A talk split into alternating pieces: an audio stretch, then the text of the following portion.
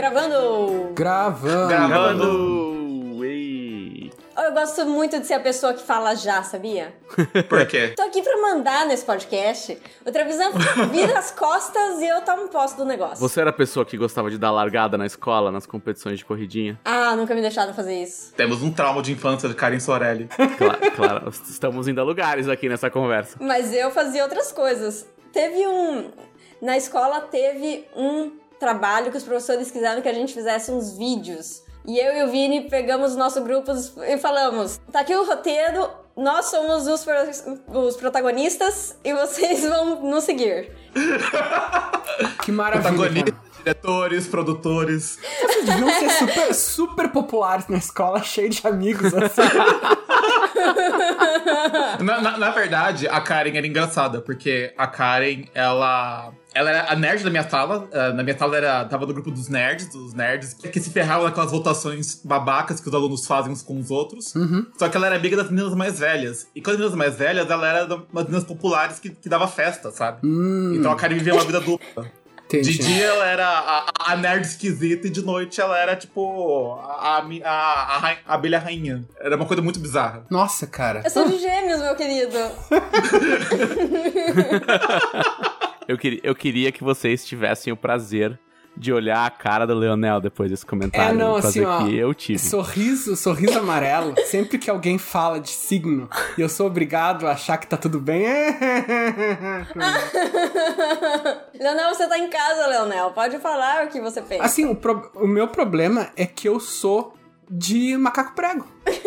Então é por isso que eu não gosto de signo, entendeu? É um excelente signo, gostei. É quem nasceu das 7 até as 7h14 da noite de um domingo. É isso, assim. Vocês não estão entendendo. É tipo o horário oficial do óleo de macaco. Exa- É isso, cara. É exatamente isso. Agora, das 7h15 até as 7h38, tu repara que são, são intervalos diferentes. Daí é capivara. Que é o mais popular hoje em dia, né? Por isso que, sabe, entendeu? As capivaras. Qual horário que é? É, deixa eu ver se eu consigo lembrar. É das 7h15. Peraí, peraí, você não tá inventando isso agora?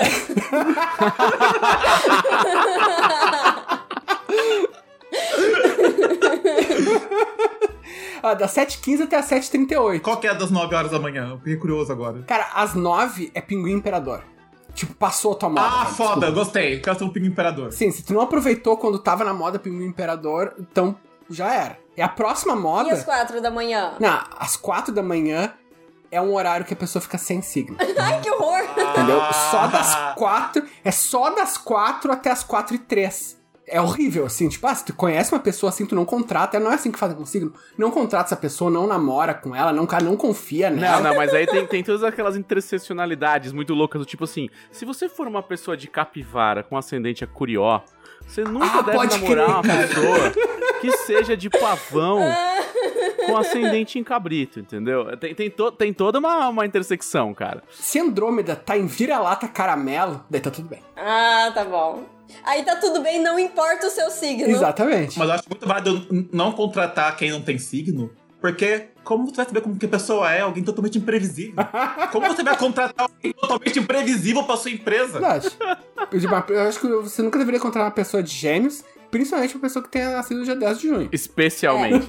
Pior opção. Essa pessoa vai esperar você ficar doente pra tomar seu podcast, tome cuidado. É verdade, é verdade. Essa pessoa vai escrever um romance de pelo menos 500 páginas. Tem uma grande probabilidade.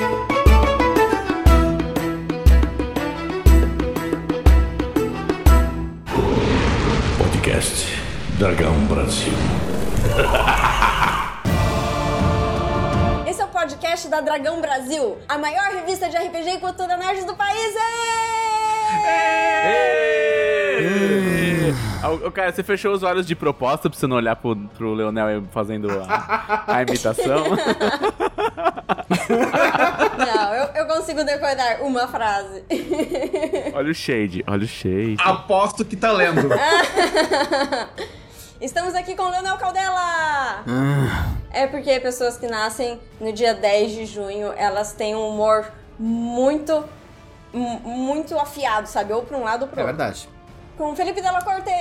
E... De novo. Ê! Cujo nome já termina com E, então é muito bom, Della Corte! Nomes propícios a serem torcidos. Vinícius Mendes! Ê, E eu, Karen Soarelli. Só o Leonel que tá fora do bonde, cara. Que a gente pode fazer Karen Sorelli! Vinícius Mendes! Leonel Cabela! Porque eu sou diferentão. Gente, ontem. Muito melhor. Ah, Olha, quem não viu o vídeo do Leonel Caldela falando falta tantos dias pra começar o financiamento coletivo, procura lá no Instagram da Jambô, tá em algum lugar no início de 2019 e é um vídeo imperdível. Ele tem 10 segundos. Ou então o anúncio do Flash de Fogo. Que o Gui tava com o livro e eu, sem avisar pra ele, eu me joguei de ombro no Gui pra, pra com o livro, que também é uma arma, tem peso. Isso tudo são coisas que eu faço. Porque, é, na real, eu só tô fingindo que eu sou uma pessoa triste e amargurada. Vocês, todas as vezes que vocês me veem, eu tô sempre fingindo. Porque, na real, eu sou alegre. Eu sou uma pessoa super feliz. maior ator do mundo, Leonel Caldela. E hoje vamos falar, então, sobre o que vocês fizeram na semana passada. Isso aí. Nossa, 7 minutos e eu já tô nessa parte. Caralho, cara. Não, cara, é o seguinte, ó. Não, não, não. Tem que, tem que dar, uma- dar uma introdução maior, assim, né? Tipo. Ei, então, daí, pô, da semana, o, o dela. Ele falou de combo, ele falou de combo e ele xingou os otaku. Ai, dela, não sei o que. Daí o dela fala alguma coisa. E daí, né, tu introduz o conceito de o que. Daí ele fala assim, porra, mas a gente entrou nisso aqui quando já tá com uns 15, 20 minutos de podcast. Ah, o que que vocês fizeram Cê- semana passada? Você quer, você quer que ela, ela, ela, ela tem que se estressar igual o Trevisan, assim.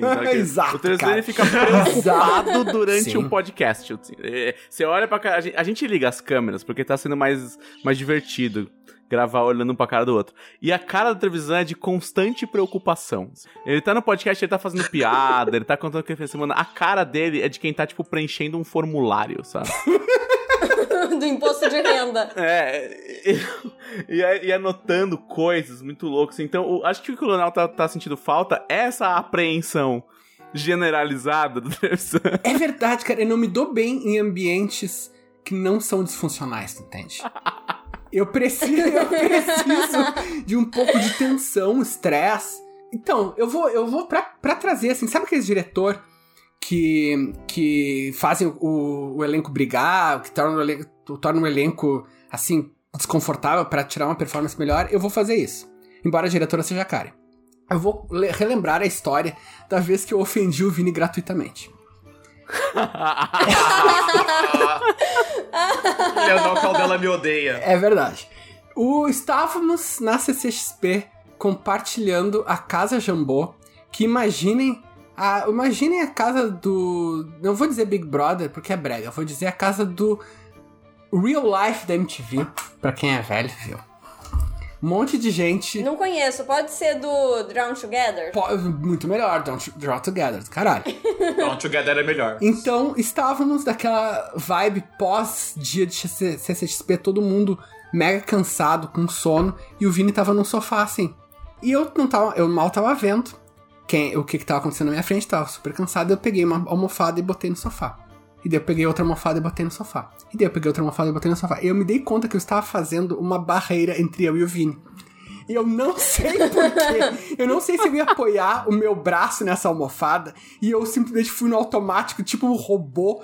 Que sabe, se, não, se o programa ele não diz pra ele parar, ele vai fazendo isso até o mundo acabar. Mas a, a moral é que no- quando eu acabei, assim, eu e o Vini estávamos separados por uma muralha da China. Sabe? E daí, e eu vi que ele tava me olhando com uma cara meio decepcionada, assim, tá ligado? eu fiz alguma coisa pro Leonel. Daí eu assim, eu, assim, com, com uma expressão super inteligente, falei, ô meu, pô, cara, eu fiz uma barreira do teu lado, cara. Não, eu quero voltar pro começo da história do Leonel, que ele começou a história falando que ele não tinha nem me visto. É O Leonel verdade, me odeia. Não me enxerga quando eu tô no ambiente. É por, é por isso que eu gosto de ouvir os lados, porque quem apanha nunca lembra. Quem apanha nunca esquece, quem bateu nunca lembra, entendeu? Então o lado do, do ofendido é sempre mais interessante. É verdade, cara. Bom, eu sei que eu cheguei lá, já tava os dois separados pela muralha. Eu fiquei pensando, gente, vocês brigaram? Imagina os caras, os caras numa, numa casa inteira, tá ligado? Eles brigam e aí, em vez de eles irem cada um pro lado, eles ficam empilhando coisas entre um e o outro, ficando a um metro de distância. Genial. As pessoas não sabem, mas em certo momento, eu e o Leonel conversamos juntos que o lado sul da casa seria dele e o lado norte seria meu. É verdade. Aí chegou a fazer a partilha, assim. Sim, a gente não, a gente não, não cruzaria mais pela Ah, casa. mas não deu certo, infelizmente. Saudades evento presencial, Nossa, saudades chegar no final ninguém sabe mais quem quem sou, onde estou, para onde vou. Eu ainda fico muito surpreso que eu sobrevivi a CXP. Não sei como eu sobrevivi, não sei como tô vivo aqui hoje. Talvez eu não esteja. Talvez eu tenha morrido, eu só não saiba disso. Você esteja assombrando o podcast da Jambô nesse momento. Mas foi muito interessante. Bom, se você estiver assombrando o podcast da Jambô, fica à vontade, a casa é sua, saiba que você não é a primeira assombração. Já temos a nosso, nossa trupe de fantasmas, que às vezes aparecem cantando no podcast. Mas enfim, falando em casa, Eu não entendi, eu não entendi, desculpa. Por isso que eu não. É, Eu também. eu- eu- do fantasma cantor. nossa, que horror! Será que vocês não estavam aqui nenhuma das vezes? Parando pra pensar, só acontece quando a Camila tá aqui. Ah, então é. O que acontece? Ah, acontece que às vezes a gente tá aqui gravando podcast e tem uma música de fundo. Aí todo mundo muta o microfone e continua com a música de fundo. Mas com a música pra todo mundo.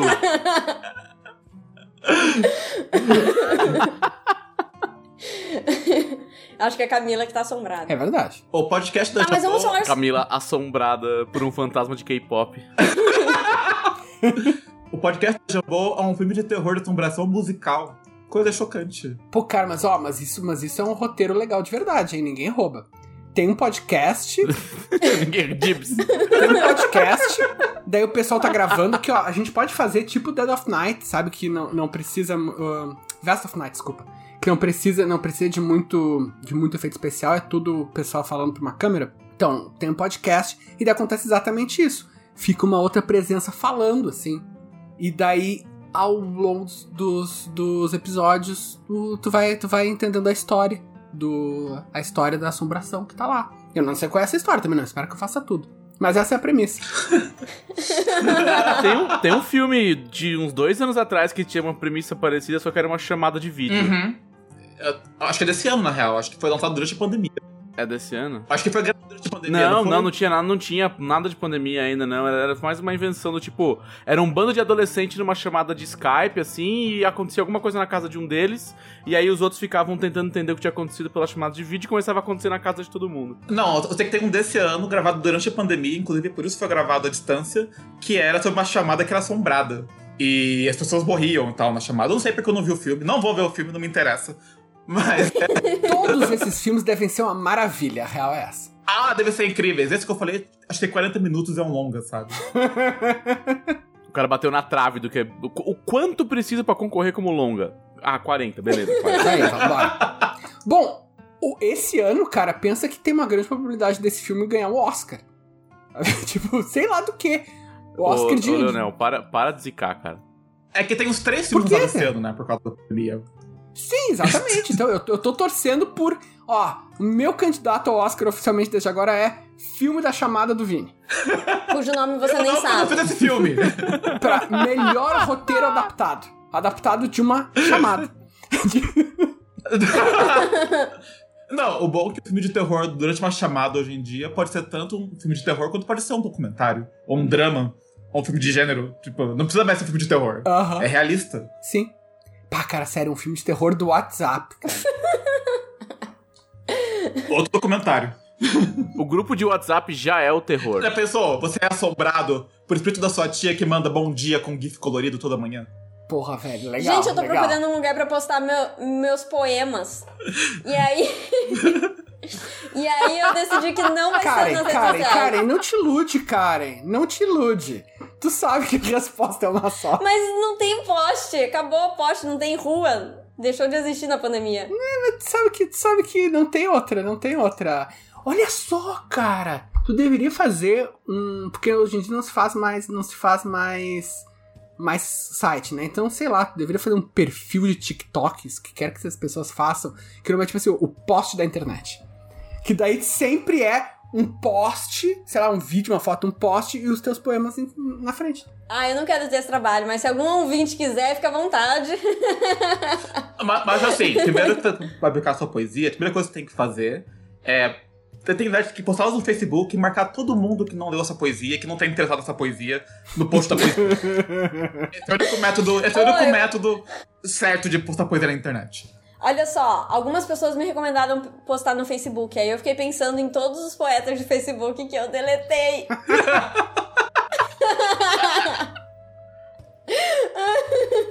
Acho que não é uma boa ideia. Não. Você precisa fazer o post de hoje, né? Eu, eu, eu gostei dessa ideia do post de hoje. É. Só precisa achar a rede social certa.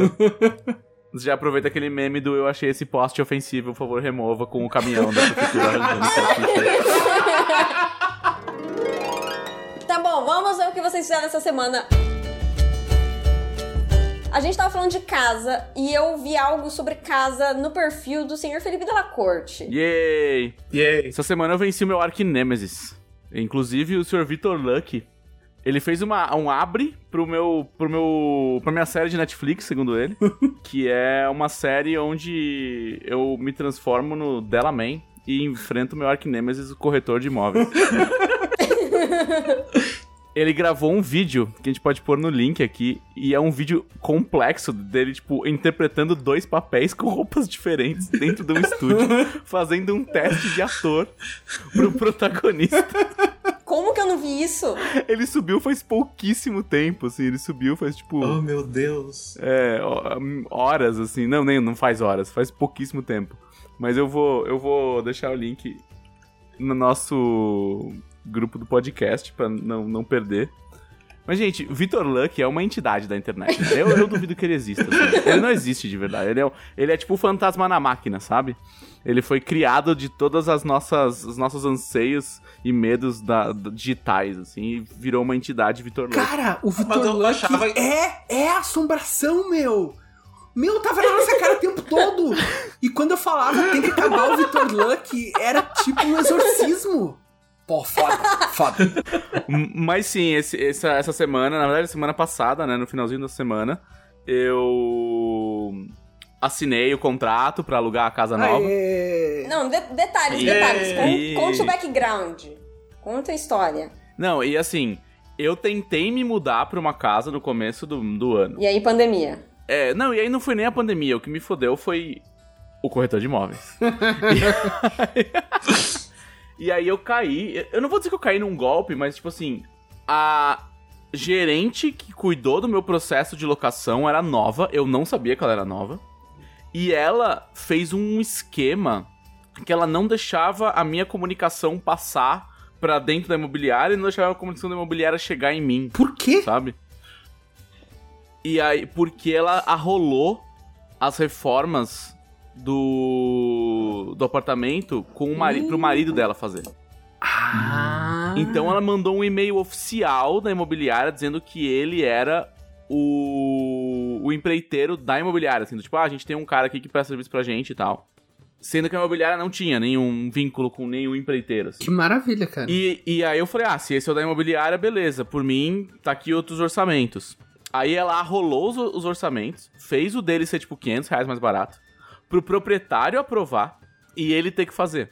Só que aí como é que eu ia fazer? Eu ia pagar o cara e ele ia bater do aluguel, Uhum. certo? Aí o cara fez um serviço porco, porco, não consertou nada, a infiltração que tinha na parede continuou cada vez pior.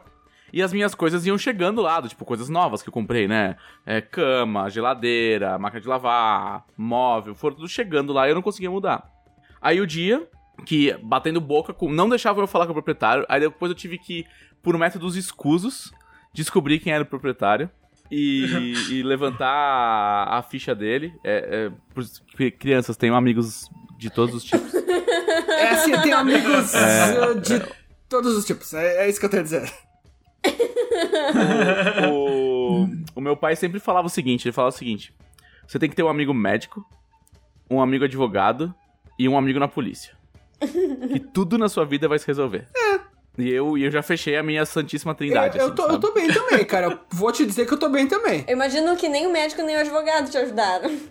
Exato. Não, a advogada Não, assim, não, tá, mas, mas assim, ó, ó, ó dela, eu não vou te pedir pra dizer a outra categoria. Mas só me disse sim ou se não. Não foi um quarto tipo de amigo que teu pai recomendava, que tu não quer falar no podcast, que te ajudou em comissão? Fala a verdade, fala lá. não confirmo nem nego essa informação. Isso aí, então, é isso aí, cara. E aí, Um beleza. abraço pro amigo do dela da- de quarta categoria. Aí eu descobri que o cara tinha 91 anos, era um aposentado que morava na PQP ali, do- quase na saída da, da cidade de São Paulo e tal, e não, e não tinha como falar com ele. Aí tive que colocar um advogado pra falar, cara, não, não adianta, tem que arrumar tal. E ele não queria arrumar, falava que não ia mais gastar dinheiro com isso, que não era mais problema dele, mas por contrato meio que era. Virou um rolo do cacete. Tive que contratar advogado pra. A mulher foi demitida da imobiliária e tal. É, uma puta rolo. No fim tomei um pereju, porque eu tive. Além, que, além de pagar várias coisinhas, tipo, ah, já tinha instalado a internet, teve que cancelar, já tive que pagar um carreto pra tirar minhas coisas que já estavam lá, é, não recebi integralmente o valor da obra de volta, tipo, várias tretas. É, além disso, isso demorou o suficiente pra começar a pandemia. Aí, tipo, a treta foi em fevereiro, ela se arrastou até maio, porque o cara sumia, não respondia, não sabe, fazia várias tretas assim. E nisso tudo eu vim pra casa da minha mãe, que ainda bem que a casa da minha mãe ainda tem bastante espaço. E fiquei de maio a setembro procurando apartamento. Eu, meu- eu e o meu irmão, a gente visitou mais de 20, fácil, assim, nesse, nesse período. E aí, finalmente... E ela, você ficou todo esse tempo na casa da sua mãe, eu sinto muito. Nossa, é, é, é. É verdade. Depois de passar Eu, eu, eu, nove anos Assim, tem uma- fora da casa da minha Tem mãe. uma, tem, uma, um, tem uma cena do Seinfeld que ele fala, né? Tipo, cara, voltar pra casa dos pais nunca é bom sinal. Não quer dizer que seja a tua culpa. É só que, né, tipo assim, como Nunca pode vai ser um bom pra você, tá não, não é. Mas nunca é bom, assim, tipo... Dele, ele até fala assim, ah, imagina o cara chegando lá e... Ah, se tudo der certo, tô voltando pra casa dos meus pais. Digo, digo, digo com o local de fala que não é legal. Vini também algum, algum tempo, né? E aí eu já. Cara, meus livros tudo empacotado. Nossa, minhas coisas tudo em caixas. Horrível. Mas aí finalmente conseguimos achar um lugar bacana. É, a gente tentou alugar uma mansão que quase deu certo. É, ela tinha 518 metros quadrados e quatro suítes enormes. Parecia um- uma mansão vitoriana, assim. Mas não deu muito certo porque a gente não achou a quarta pessoa. Mas no fim eu vou ficar. Conseguimos alugar uma casa grande, bacana, uma casa de vila. É, que tem três suítes, que era o nosso grande nosso grande trunfo, assim, né? Tipo, que meu primo vai morar com a gente, né? Meu primo também é, tem 30 anos e é solteiro, então a gente vai ser três caras de 30 e poucos solteiros morando numa casa com três suítes. É, ainda bem que existe a pandemia e vai, vai ser um, um. precaver o nosso fígado é, de, de problemas. E... É, prevejo nada além de alegria e... E, sabe, coisas bem, bem edificantes e familiares, cara. Pois é, cara. E assim, é, meu irmão e meu primo, a gente, tá- a gente dá super bem, a gente sai junto, a gente joga RPG junto, é, todo mundo lá é nerd, otaku. é, não, não tem. Não tem assim. Não vai ter o cara da. Da opinião bizarra sobre. é, Tipo, sei lá, o cara que vai querer bater um shake de whey às duas da manhã, porque vai ter que ir pra academia, entendeu? Essas coisas assim, eu tô, tô livre na minha É nova isso você bizarro? Eu, eu acho isso muito bizarro, cara, desculpa. Eu pensei em tantas coisas mais bizarras do que essa. Não, não, não, lógico, a gente pode falar de pessoas assim, tipo, pô, meu, meu irmão e meu primo são boas pessoas, sabe? Eles não são preconceituosos, não são machistas. É, então, assim, isso, isso já é um crivo padrão, assim, mas tem a- aquelas coisas meio esquisitas, tipo o cara que bate o shake de whey às duas da manhã, sabe? Mas o, so, o Dr. Luke, uh, Luck fez o vídeo sobre o, o Della Man enfrentando o, o inimigo. Eu acho, que ele errou, eu, acho que ele errou, Enfrentando. eu acho que ele errou o gênero. O gênero deveria ser um reality show de visitação de casa que o dela fica puto em todo episódio. É tipo uma mistura de Hell's Kitchen com aqueles negócios de ver a casa do Canadá. Cara, crer, eu ia velho. amar esse programa. Tipo, não é um programa que vai e melhora a sua casa. É um programa que eu vou lá e falo assim: você acha que vai alugar essa merda desse jeito? Olha essa bosta desse imóvel. Olha essa porcaria caindo aos pedaços. Você não tem vergonha disso? Sabe, tipo, eu só fico brigando com o proprietário, assim. É assim, incrível. Eu assistiria isso. Mas justamente, essa essa não é a parte que as pessoas mais gostam. Né? Tipo, idiot sandwich, tá ligado? Que... Imagina chegar no cara assim, cara, isso é incrível. Eu- Meu Deus, eu, eu quero muito esse programa Vini agora. Eu não sabia que eu queria tanto isso. Eu não sei como eu vivi sem isso até hoje. Vamos Aí você chega e fala assim, 3.500 reais por esse projeto de cativeiro que você tem aqui? Você tá louco? Sabe? É assim, incrível, incrível. Mas é isso, a minha, minha quest de achar um lugar acabou, agora eu estou na minha quest de comprar móveis. Que é uma quest mais feliz, eu diria. Sim, depende muito do quanto você tem. E. e- mas, mas não deixa de ser divertido. Procurar móveis é divertido, eu acho, pelo menos. Sim. Ah, imaginar, é, montar as coisas na casa eu gosto bastante, eu acho bem legal.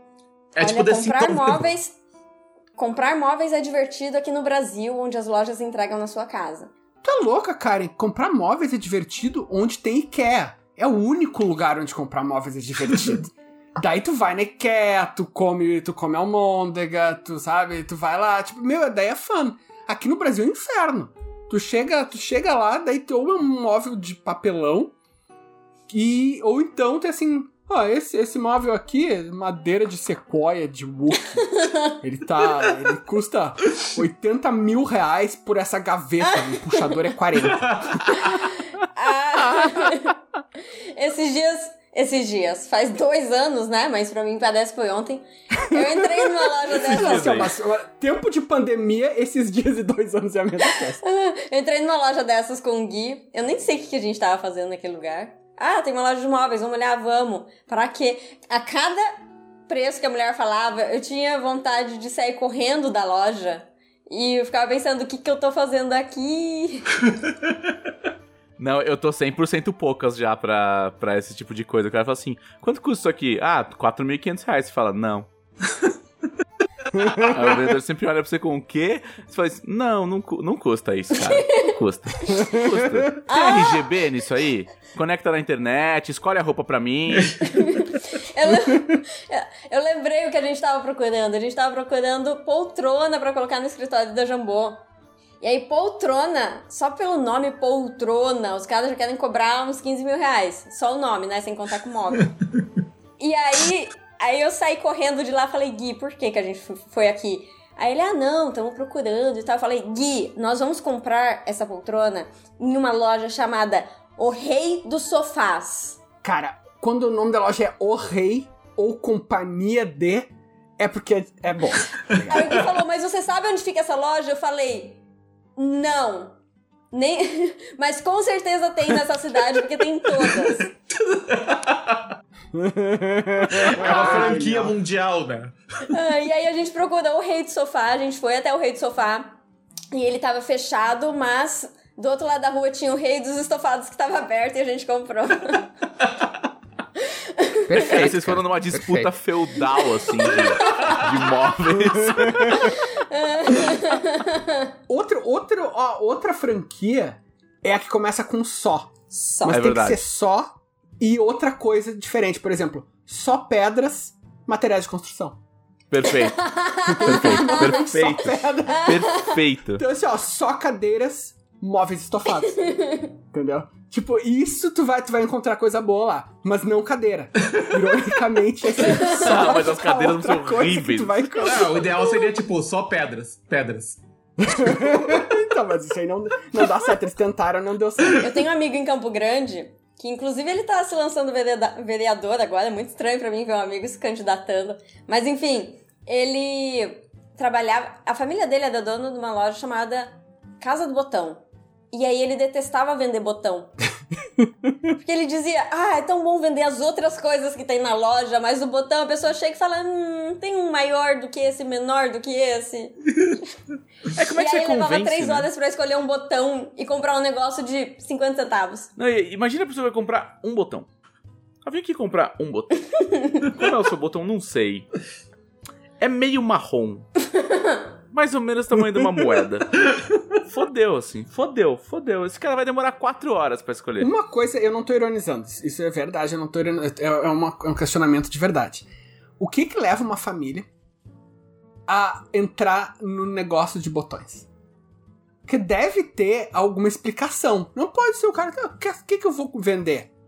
Carro ou botão?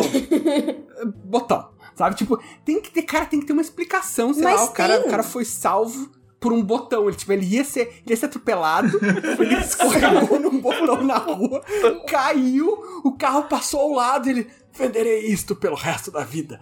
Isso aqui é uma história de origem, assim. né? Lenel. Exatamente, Todas cara. as Tem casas de botão foram inauguradas antes da existência dos carros. Pô, já estamos indo em algum lugar aí. Já, já. Então pode ser uma coisa. Pode ser aquelas coisas do tipo um feiticeiro. Você ignorar botões para o resto da vida. Cara, olha o ângulo agudo que tomou esse cara. Não, porque o feito. Como é que você começa a vender botões? Um feiticeiro. Dela. Eu. Você quer falar alguma coisa divertida que você fez essa semana? Além de ter um lugar pra... Além de deixar de ser uma pessoa desabrigada? Além de você deixar de ser homeless. É, eu, eu gostei muito pela primeira vez de uma série nacional do Netflix. Eu assisti Bom Dia Verônica. Estão falando bastante dessa série, mas eu não parei pra ver ainda. Não conheço essa. Bom Dia Verônica é um thriller policial com uns requintes de terror, mas não é terror paranormal, é tipo terror psicológico. É filmado em São Paulo sobre uma escrivã do departamento de homicídios. É muito bem filmado, tem atores bons, assim, tem, tipo, atores com bastante experiência. É bem escrita e bem dirigida, o que é muito raro. Ah, em qualquer país, na verdade. eu, eu gosto de algumas séries nacionais Netflix. Eu achei Boca a Boca muito boa, que eu assisti esse ano. O show de é, Samantha era bem legal também. Ah, que mais que eu vi? Ah, eu queria assistir aquele dos anjinhos. Acabei não assistindo. Ah, Qual que é daquele? Ah, não tem ninguém olhando. Essa. Isso. Sim, sim. Essa é. é, É legal. bom? que foi can- Eu fiquei triste que foi cancelado, porque eu me diverti muito assistindo. É besta, mas é engraçado. Triste é, sei lá, É humor de televisão, é. Coisa mais linda é triste, porque é- a série é Coisa mais bonita. linda é uma puta série legal. A, a série é muito bonita, o roteiro boa é muito mesmo. ruim. As coisas escalam muito estranho, tipo, do nada a menina, tipo, "Ai, eu tenho Ela é um dramalhão. Eu tenho câncer, eu vou morrer. Passa o episódio todo falando sobre o câncer, daí no final do episódio, ah não, você não tinha câncer. Ah, tá, beleza. E a série continua. Você fica, quê? O que, que- Ah, tá, beleza. o que acabou de acontecer aqui? Mas é muito bonito visualmente. É muito bonito, é muito bonito. Tá, mas voltando pro Bom Dia Verônica. Ele é, é baseado num livro, não é? Ele é baseado num livro. É, o autor do livro também escreveu o- parte do roteiro da série. Rafael Montes. Montes. Muito obrigado. Rafael Montes. Sim, porra, o, Rafael Montes eu não conheço pessoalmente, mas é o cara. Nossa, o cara tá super famoso É, nos eu últimos ouvi anos. falar muito bem de vários livros dele. Esse eu não conhecia ainda. É, eu não li ainda. Tipo, tá na minha pilha eterna, assim. Mas todo mundo fala muito bem do cara. Ah, cara, eu, eu entendo a pilha eterna. Eu tenho, eu tenho uma pilha eterna de livros, mas eu tenho uma pilha, tipo. Uma pilha de íons, sabe? Tipo, uma, uma pilha galáctica de jogos de Steam, assim, sabe? Que você compra na, na- você compra na promoção e fala, cara, nunca joguei esse jogo, eu quero muito jogar. Ah, na promoção, 60% de desconto. Você fala, vou comprar porque depois eu jogo. Nunca, nunca chego depois. Olha, eu Nunca parei de me enganar com esse tipo de coisa. Eu evito comprar coisa só porque tá na promoção, porque eu sei que eu não vou jogar nunca. E é por isso, inclusive, que eu parei de assinar o Kindle Unlimited. Porque eu queria ler tudo e no final das contas não conseguia ler o suficiente pra fazer valer a assinatura. Aí eu falei, quer saber? Eu vou comprar um livro um por vez. Terminei, compro o próximo, economizo dinheiro e fico menos frustrado. Mas- É assim, ó, o Kindle Unlimited eu não tô nem, eu não tô nem criticando, pelo contrário. Eu tô, tô elogiando. A pessoa, pra fazer valer o Kindle Unlimited, tem que ler pra caramba, meu. Porque que- o que que é, tu vai vai ser mais barato que comprar um livro por mês, então tu vai ler o quê? Tipo, mais de um livro por semana? Eu não consigo, cara. Eu não consigo. Eu, eu- aliás, eu não, le, eu, eu não consigo ler rápido. Eu, eu, tipo, eu não leio mais nem bula de remédio. É horrível. É horrível. Mas uma, uma coisa que eu preciso avisar quem tá ouvindo o podcast. Bom, Bom Dia, Verônica. É uma série sobre abuso. Ela tem inúmeros gatilhos. Ela tem violência psicológica e violência física explícita. Então, é, não vai achando que só porque é uma série nacional ela tem teorzinho de novela, tá? É, é, é bem pesada. Inclusive, eles terminam cada episódio com uma mensagem, tipo, séria sobre se você vive alguma situação parecida com essa, ou conhece alguém que vive, liga pra esse número ou entra nesse site, sabe? E sobre o que que fala a série? Ah, como- deixa eu ver se eu consigo não dar spoiler. Mas. é, obviamente a personagem principal é a Verônica. Verônica é uma escrivã da Polícia Civil, que trabalha no, no DHCP, que é o Departamento de Homicídios, né? São Paulo. É, Essa série tem um dos melhores primeiros episódios de série que eu já vi. Assim, nacionais. Ai, Mas- obrigada. mas tá num- Obrigada. Eu detesto aquelas séries que você vê o primeiro episódio e fala, credo, é horrível. A pessoa fala, ah, mas melhora depois do, do décimo segundo. Ah, não tenho tempo, cara. Eu, eu falei isso pro meu irmão essa semana. Eu falei assim: eu já cheguei num momento da Não, minha vida tem- que eu não tenho tempo pra esperar uma coisa ficar boa, tá ligado? Se eu não gostei, eu largo no meio. Assim, não, ah, Cara, depois do décimo segundo é síndrome de Estocolmo. Não é mais a série ficou boa. É tu. É tu que tá, tá aceitando qualquer bosta, velho. Porque tu já, já viu 12 meses. É verdade. É, então, você já, a sua barra já não existe mais, você não sabe nem onde ela tá. Mas é, é- ela tem um dos melhores abres, na verdade. Assim, o a primeira cena do, do episódio, do primeiro episódio, dá muito bem o tom da série e já é, já te captura, assim. Pelo menos pra mim, sabe? É uma cena muito bem construída, muito bem editada e já, já te convence que eles vão contar uma boa história. Né? Que. ah, eu, não, eu não vou dar spoiler porque essa cena é importante. Mas assista os primeiros oito minutos que, que automaticamente você vai falar gostei ou não, assim. E ela tem bons. é, bons turning points, tem bons plot twists. Tipo, é uma série sobre essa investigadora ficando obcecada com um caso e esse caso vai se provando cada vez mais bizarro. E chega um momento que ela começa a achar que ela tá surtada. Mas não é sobrenatural, não, né? Não, tem na nada sobrenatural. Nada. Nada. É sobre é, psicopatia, sociopatia, abuso psicológico, abuso físico, é, corrupção, sabe? Tem uma. Tipo, tem um twistzinho de fantasia. Mas esse twist de fantasia, ele nem é tão abordado na primeira temporada, assim. Ele é mais um gancho pra segunda. Mas mesmo assim não é sobrenatural. Ah, fiquei curioso pra assistir. Agora, a- a- a- o- o- comigo, pelo menos, o Del foi bem sucedido na campanha dele pra assistir Verônica. Verônica. É, cara, se você gosta de psicopatas, serial killers e coisas do tipo, Ah, você vai gosto. curtir. É. Ando com ele todos os dias. Cara, eu não sei, não sei porquê. Tem um meme, tem um meme é, mundial, assim, de que mulheres de 30. de- na casa dos seus 30 gostam de, tipo, fazer skincare, comer pipoca e assistir é, coisa de serial killer, tipo, documentário de serial killer. Se você procurar Provavelmente porque elas já namoraram com alguns. É, é, é, eu- e aí eu falo assim, cara, ok, as pessoas. E as pessoas gostam, cara. Serial killer vende. Serial killer vende. É impressionante. Olha o Una Bomber no, no Netflix também, o sucesso que fez, sabe? Olha, eu, como uma mulher na casa dos 30, fiquei ofendida pela parte do skincare e comer pipoca.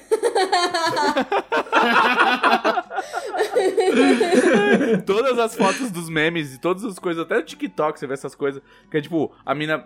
Como ela acha, como ela. Como acham que ela gosta de passar a noite de sexta e aí tá, tipo, arrumada indo no bar e tal. Aí, tipo, como ela realmente gosta de passar, ela tá, tipo, com a cara, com alguma coisa na cara, tipo, algum creme na cara, de hobby, comendo pipoca e assistindo um bagulho de serial killer.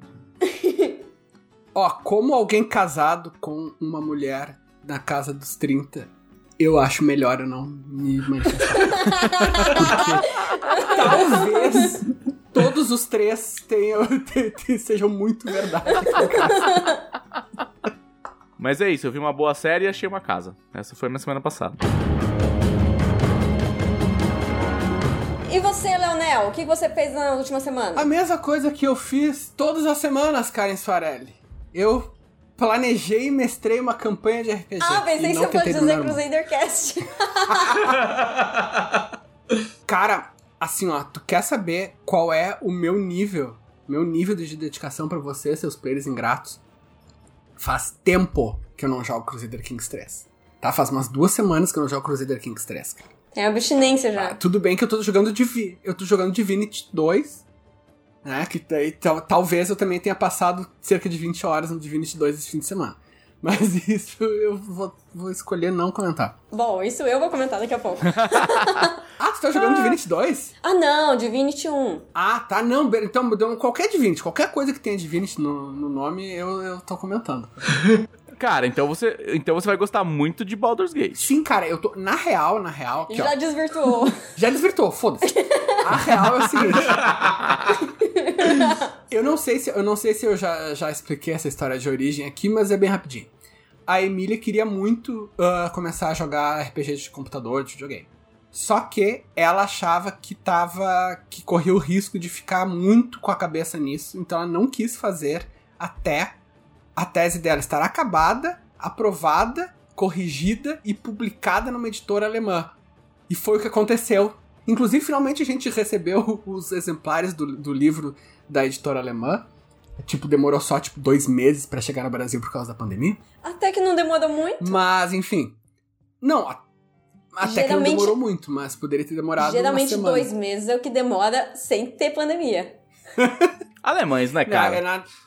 Alemães. ale- Chegou, o, quando, a gente, quando a gente saiu da Alemanha, era mais barato mandar os livros por correio, porque eles têm um- uma taxa de envio especial, ah, do que em malas, porque os livros são muito pesados, então precisaria de uma mala a mais e a gente fez as contas, era mais barato mandar por correio. Eu mandei os, livros, os meus livros e os primeiros chegaram no Brasil antes de mim. tipo, Eu não, eu você não tava lá mandei- pra receber eles. É, não, da- daí, claro, mandei tudo pra casa da minha mãe, né?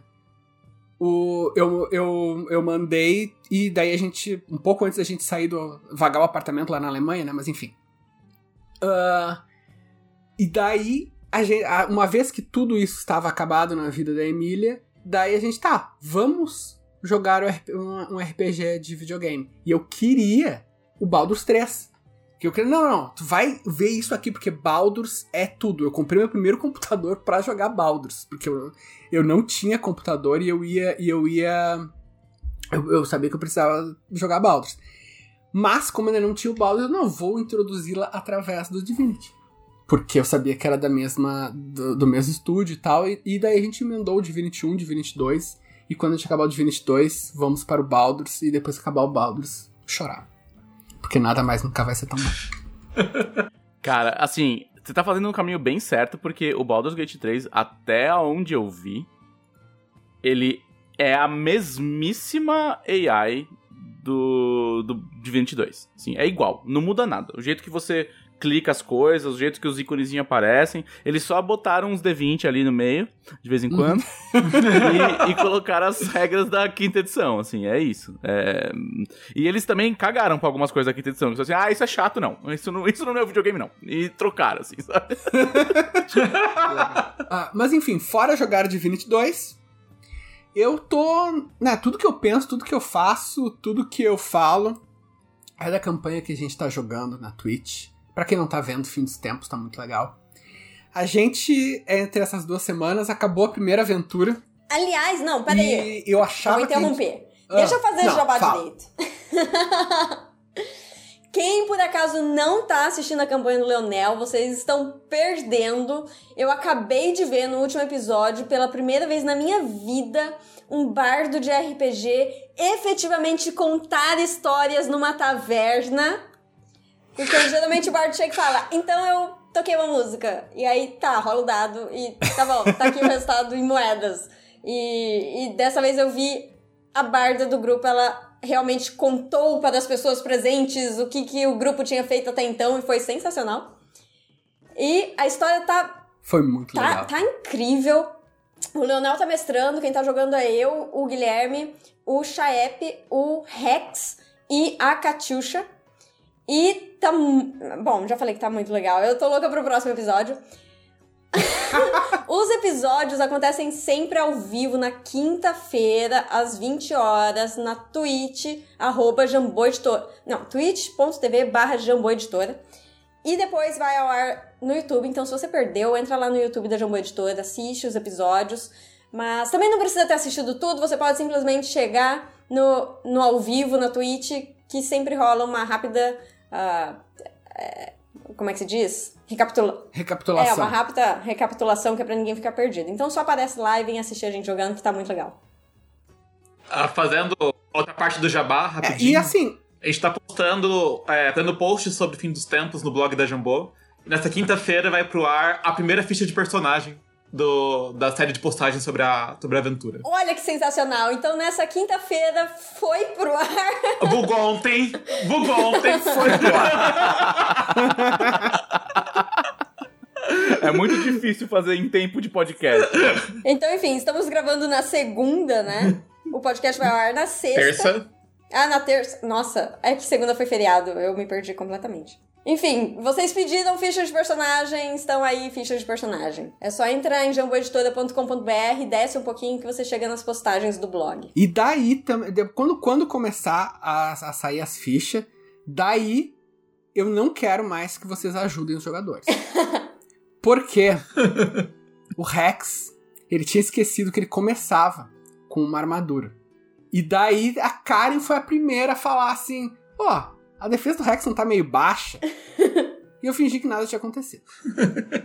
daí o Gui falou: não, a defesa do Rex tá baixa, hein? Eu não sei de nada, talvez não, talvez sim. E, mas o pessoal no o pessoal no chat não deixou em paz, tá, ficou, ficou cobrando.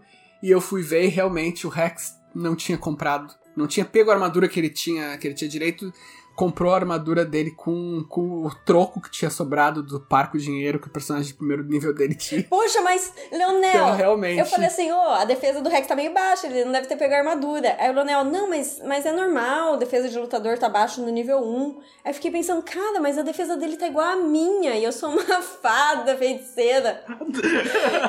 eu tenho bônus de força negativo. Tudo bem, não tem nada a ver com defesa, mas eu sou muito fracolina. Cara, eu, eu como membro oficial do clube do TPK. Ah, eu tem, tenho que isso falar a gente tem que explicar, cara. A gente tem que explicar. assim, ó. O meu sonho. Eu tinha dois objetivos com essa campanha. Isso, não, isso, isso aí não, eu não tô brincando. O, meu, o objetivo número um era fazer uma campanha que não fosse. que a sensação não fosse a gente tem que transmitir. Porque, claro, a Guilda do Macaco a gente adorou, foi muito divertida. Mas, assim, tinha um objetivo maior que era. Uh, fazer mudanças no cenário de Tormenta e que o público pudesse participar dessas mudanças. Então, por, até por isso que a gente tinha um, né, um, um formato mais acelerado para poder para poder acabar a campanha antes do lançamento do Tormenta 20 e coisa e tal. Meu primeiro objetivo com o Fim dos Tempos era fazer uma campanha que fosse a campanha de RPG desse grupo. A gente não jogasse porque, sabe, porque tem um objetivo a cumprir, a gente jogasse porque tava com vontade. O segundo objetivo é que eu queria uma confraria de mestres que jogador não pudesse entrar, onde tudo fosse falado, tudo fosse permitido, a gente pudesse falar spoilers à vontade, a gente planejasse maldades e que a gente nunca precisasse se preocupar com ferir o sentimento do jogador. Tipo, não precisasse dizer aquelas coisas, não, não, mas eu não quero matar vocês. É, é. Sabe, tipo, a gente pudesse ser verdadeiro conosco mesmos. E eu consegui isso com o clube do TPK que é o grupo de WhatsApp, que tá eu, o dela, um rapaz para pro palo de chacotas, vou chamá-lo pelo nome fictício de Rafa Deiswald. e um outro rapaz que para pro palo de chacotas, vou chamá-lo pelo nome fictício de Mestre Pedroca. Sabe? Então, esses Ué, quatro... o Gui não? Claro que não, o Gui, o Gui é jogador. O Gui escolhe é jogador. O não, não nisso. Olha, mas esse, esse grupo de vocês é o, é o. Como é que é? Grupo do TPK? É o clube do TPK. Clube do TPK não tá dando muito certo, né? Porque aqueles orcs, coitados. É verdade, cara. Inclusive, inclusive um, dos, um dos primeiríssimos posts, se eu posso dizer assim, do, do Leonel lá foi: Guys, os orcs não deram o trabalho que eu queria que eles deram. Como eu faço eles darem mais trabalho? O que, que vocês acham? Não, cara, isso eu sempre, eu sempre, sempre falei, não, não é segredo. Quando eu mestro, uh, eu tenho, eu tenho uma certa facilidade com estabelecer as cenas de roleplay, cena de roleplay, de, de exploração, coisa e tal. Eu até, eu até saco bem das regras, não tenho problema de entender regras ou de, de saber. Meu problema é, é criar cenas memoráveis de regra, né? De combate, coisa e tal. Nas minhas campanhas, as pessoas comentam, não os combates, as pessoas em geral comentam as cenas de roleplay. E eu queria mudar isso, eu queria fazer uns combates que ficassem na memória. Por isso eu peguei a ajuda do Rafa para ser o regreiro oficial do, da campanha. E por isso eu trago esses desafios de, de combate para o clube do TPK. Então, no primeiro combate com os, com os orcs canibais foi, uh, foi uma facilidade total. Os orcs não acertaram nenhum ataque, não fizeram nenhum dano. e... É, o Rafa, na hora de fazer os cálculos, esqueceu que quem ia rolar os dados é o Leonel. Mas, é, não compensou pra esse lado. Mas assim, tem uma coisa que, na verdade, eu vou dar. Já, já que quem tá ouvindo isso aqui é o nosso, nosso público mais próximo, eu vou dar um pouco de bastidores. Não é spoiler, é bastidores. Uh, eu. Quando a gente planejou esse encontro, primeiro, a gente não sabia quem seriam os jogadores. E segundo, ele foi planejado já num esquema para ser publicado. Porque para quem não sabe, eu estou escrevendo essa campanha num formato para publicação. Então, tudo isso que está rolando, tabela de encontros aleatórios, NPC, tudo isso está escrito e vai ser publicado num livro vai ser uma campanha de Tormenta 20. Não é a Jornada Heróica. A Jornada Heróica quem está coordenando é o dela, é outra coisa completamente diferente. A minha preocupação com esse primeiro encontro era que não fosse avassalador. Porque, teoricamente, ele deveria ser um, o, o primeiro combate de alguém que nunca jogou RPG na vida embora todos os, os, os membros do grupo que estão jogando Fim dos Tempos já sejam experiência em RPG, sei lá, sabe? A Katyusha fazia muito tempo que não jogava. Uh, o Rex não conhecia o sistema de regras, embora o Rex seja um combeiro maldito do caralho. sabe? É. Então, eu, eu preferia que o combate fosse fácil demais do que difícil demais. Tipo, eu não queria punir um jogador por não saber tudo de antemão. Depois não me incomodo de punir, sabe? Quando já deveria saber, eu acho que daí não tem, não tem problema. Mas isso realmente eu não, eu não queria que. Eu preferia que fosse fácil demais do que difícil demais, enfim. Quando o grupo demonstrou assim, meu, a porcaria da primeira sessão, o pessoal já tava totalmente entrosado, sabe? Conhecia os personagens uns dos outros. Primeiro combate já tava fazendo, sabe? Ah, não, eu vou por aqui, tu vai por ali, flanqueia, faz não sei o que. Eu, puta que pariu, quem são vocês, sabe? Tipo, tava, foi horrível.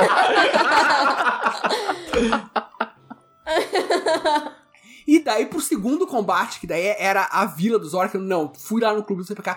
Pessoal, vamos pensar nisso aqui. A gente tem, a gente tem que fazer esses desgraçados sofrerem. E daí surgiu todas as ideias. Se não me engano, foi o dela que deu a ideia de o, um, o líder dos orcs dá pedaços de carne humana para os outros orcs para eles comerem em tempo real e ganharem bônus e PV temporário. Eu acho que foi o dela que deu essa ideia. Não, não, é assim, é, como, como, como acontece horrível. o clube? O clube do TPK ele tem uma ordem muito específica que a gente já, já percebeu, tá? Geralmente eu falo coisas do tipo, cara, em vez de punir os jogadores, fazendo eles perderem ponto de vida, você tem que punir eles, fazendo eles perderem ação. Porque nada é dá verdade. mais desespero no jogador do que ele não poder bater no bicho, ele ter que fazer outra coisa.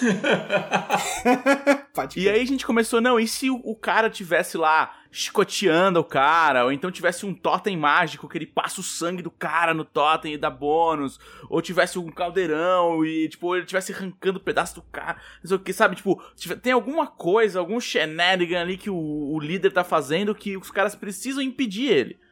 Então eles não podem simplesmente bater nos orcs, eles precisam impedir esse cara. Então, tipo, ele pode estar fazendo uma magia, fazendo um ritual. Aí o Pedroca, no seu auge de pedroquice, falou: e se eles, eles são canibais? E se ele tivesse, tipo, distribuindo a comida? Tipo, dando um pedaço do, do cara. Pega um dedinho, dá pra uma pessoa tal. Falei, caralho, Pedroca, você é muito doente, cara. É verdade, cara. Eu não lembrava, tem razão. Um abraço, Pedroca. É, o consultor de canibalismo.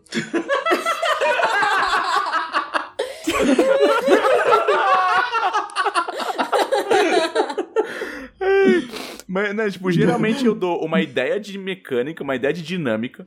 O Pedroca transforma isso em algo absurdo, tá ligado? Tipo, extremamente teatral. E aí vem o Rafa e deita uns números em cima, assim, sabe? Ah, porque se fosse um bônus de mais dois, e aí isso, e aí tantos pontos de vida, eles falam, ah, beleza. Assim, e, e, e sim, isso só tende a, a, melhorar essa dinâmica, sabe? E daqui a pouco tá saindo uns bagulhos absurdos. É verdade, cara. Inclusive, ó, o final da próxima aventura, que quando vocês estiverem ouvindo isso, a aventura já vai ter começado, a não ser que tenha acontecido um desastre e eu tenha morrido e não tenha podido mestrar. E porque se não acontecer um desastre, mesmo que eu morto, eu mestro. Mas o Vai assombrar o podcast. é isso aí, cara. A próxima aventura, a próxima aventura tem um um nome meigo, sabe? Um fofo, que é o incrível espetáculo de torturas. Uma coisa também que eu não falei pros jogadores de antemão, para não avisar eles, é que uma das minhas motivações nessa aventura era referências a filmes B dos anos 50 e 70. Sabe? A gente pula uma década entre 50 e 70. Então, ah, começou eu falando As Colinas Têm Olhos, né? Quadrilha de Sádicos. Ah, em português, né? The Hills Have Eyes, a Quadrilha de Sádicos. Inclusive tem um dos orcs, o primeiro orc que eles viram, ele tinha a descrição do Michael Berryman, que é um, o- um dos atores que faz os vilões de Quadrilha Sádicos. Ah, tem, tem outras referências. E tem um filme, cara, que passou. esse- meu, esse- a história, a história é muito foda.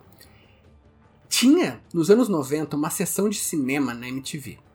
Que se chamava Contos de Thunder, do Thunderbird. E ele pegava filmes, em geral, da produtora Troma. Que sabe, o Vingador Tóxico, Tromeu e Julieta. Tem... Mas teve um outlier, que era um filme chamado O Incrível Show de Torturas. O Thunder apresentava esse filme, tá? E ele falava. Ele sempre, sempre dava, precisava fazer uma apresentação dos filmes e ele era bem honesto. Falava, ah, cara, esse filme é meio merda, sabe? Então se você quer ir, sabe, fazer um, fazer um sanduíche no meio do filme, não tem problema. pá. Esse filme, ele falou assim: esse filme é foda. Senta e assiste que esse filme é foda. E eu sentei e assisti e o filme é foda pra caralho, sabe? Bloodsucking Freaks, de 1976, ou O Incrível Show de Torturas. Então, realmente, é a inspiração, pelo menos, do nome. Vai ter outros, né, que o pessoal vai poder pegar as, as referências, tanto no nome das aventuras, quanto no. Quanto no. em citações, em, em pedaços de plot. Mas o legal é que eu não revelei esse nome quando os jogadores escolheram a aventura que eles iam jogar. A minha proposta com essa campanha era fazer uma coisa um pouquinho sandbox, né?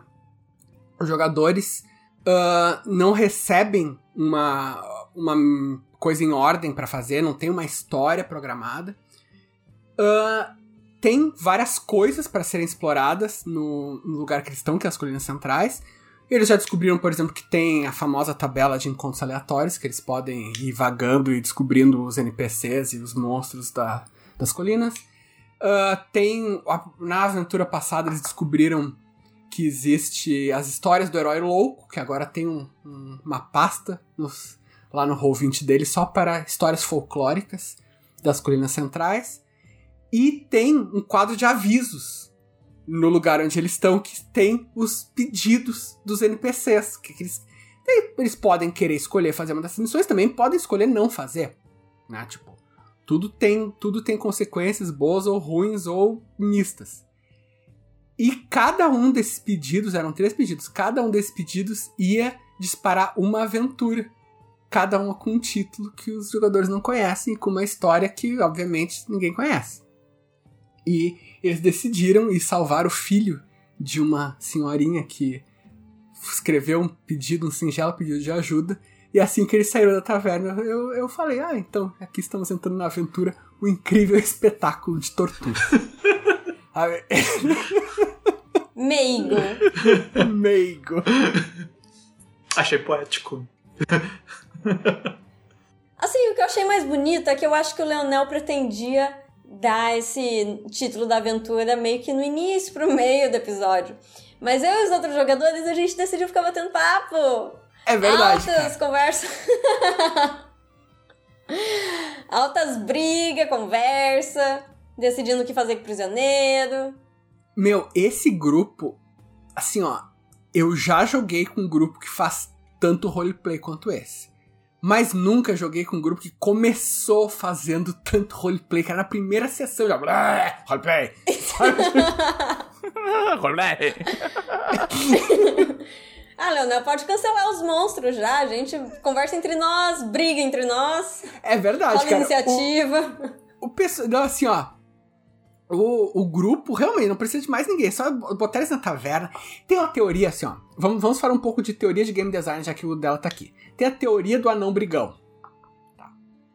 Teoria do anão brigão diz o seguinte: se tu não tem aventura preparada, tu faz que os personagens estão na taverna, entra um anão e diz: Quem é o mais durão dessa taverna? e ponto. Isso é tudo que tu precisa. É o anão brigão. Porque daí jogadores, ó, eu sou mais durão, não, eu sou mais durão, e eles vão brigar entre si, eles vão discutir, eles vão trazer casos de família, como aconteceu de verdade no nosso, no nosso jogo. Teve o caso de família entre o Arius, que é o personagem do Gui, e a Kiki, que é a personagem da Katyusha. Meu, assim, eu não botei anão brigão, mas vocês veem que os jogadores trouxeram um anão brigão espiritual pra. Quando, quando o jogador é tão bom que ele não precisa de ameaça, ele ameaça ele mesmo. É, cara, ele, uns ameaçam os outros. Teve- como, como o Karen falou, eles rolaram iniciativa uns contra os outros. Eles, eles pediram pra abrir iniciativa entre o grupo. Eu nunca vi, cara, eu nunca vi assim o jogador. Porque eu já vi mu- muitas vezes o jogador assim, ô, eu faço tal coisa. Não, eu faço tal coisa. E o mestre, pá, pá, pá, pá, iniciativa. Eu nunca vi assim, não, não, vamos falar de iniciativa? Vamos, vamos fazer iniciativa. Isso é mestre, a gente toma iniciativa. tá, beleza? Sensacional. Não, a melhor parte é que a gente brigou e não brigou, e aí resolveu e acabou a briga, e é isso aí. Foi tipo irmão, sabe? Gritaria, vou te bater, vou te bater, então bate, quero ver. Não, vou te bater, então bate, mas não, melhor não, e aí tá tudo certo. Ah, não sei, lá em casa a gente batia.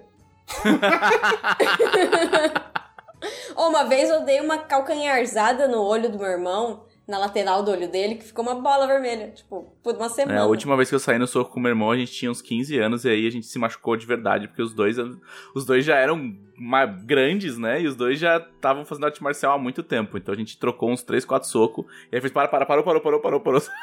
tipo, encaixou aquele primeiro assim na costela, aí deu um outro no, no meio do estômago, assim, ô, ô, ô, ô, ô, ô, ô, sabe? Tipo, Nossa. tipo, não vale a pena.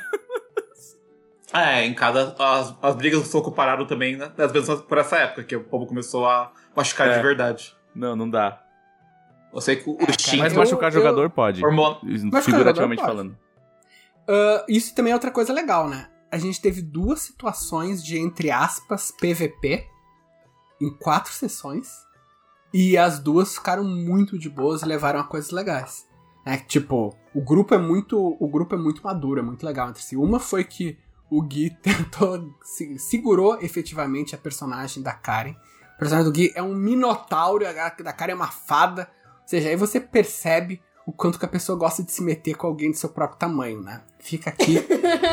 fica aqui a vergonha pro personagem do Gui. Detalhe, pra E- quem não tá sabendo, quando a gente fala fada, não é aquela fada de tamanho humano. É uma, uma fadinha tipo a Sininho. Ela foi agarrada covardemente por um baita minotauro. Covardemente. E como punição por isso, não fui eu que decidi, foi, foi, foi o destino e os dados. O personagem do Guilherme perdeu o rabo. Né? Eles estavam. Assistam pra saber se vocês não viram a cena do ladrão de rabos, ó, eu recomendo. E outra situação foi que o, o Hextor, né, que é o personagem do Rex, e o, e o Ignis, que é o personagem do Shaep, eles estão sempre, sempre discutindo até que eles foram pros finalmente quando o Ignis resolveu atropelar o personagem do Rex, rolou um 20 natural. E mandou o personagem do Rex pro outro lado da taverna. né? Mas foi muito É, legal, cara. Ele é aquele. aquela questão do. Mexe com quem tá quieto. né? Aham. Porque o, o Ignis nunca foi lá incomodar o Hextor. O Hextor ficava lá cutucando, cutucando, cutucando até que levou-lhe. Mas foi assim, cara, o. O Rex tá. Ele tá interpretando muito bem. Porque uma coisa que ele, ele falou uma vez só, eu acho. E ele não enfatiza muito que o personagem dele é, é gigante. É... O Rex sempre, usa, sempre interpreta ele mesmo, né? Então o cara é um gigante, fortão e tal, mas ele é muito jovem. Ele tem tipo 17 anos. 17, 18 anos. E ele tá interpretando um gurizão. Sabe, o cara que não fica, que não, não, não tem a maturidade, que fica, tá, mas e tu? Tipo, implicando assim, sabe? Mas, cara. Jovem é, chato, jovem chato, né? É, é, é, é chato, chato, como todo jovem, né, cara? Jovem.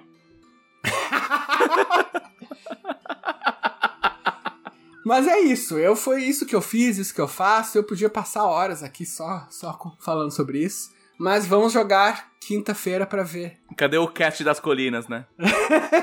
Pode crer, Colina Cast. Mas é isso, é isso que eu fiz, é isso que farei.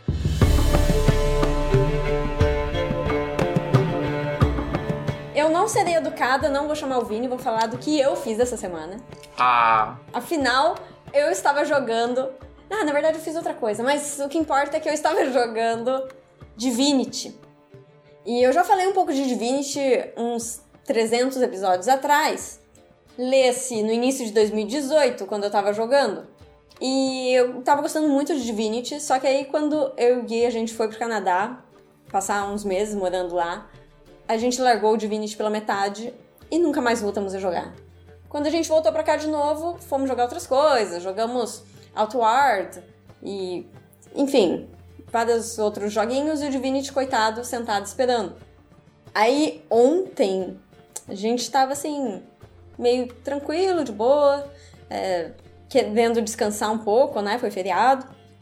E aí, vamos jogar videogame? Vamos. Vamos jogar Divinity? Vamos. Aí o que que acontece?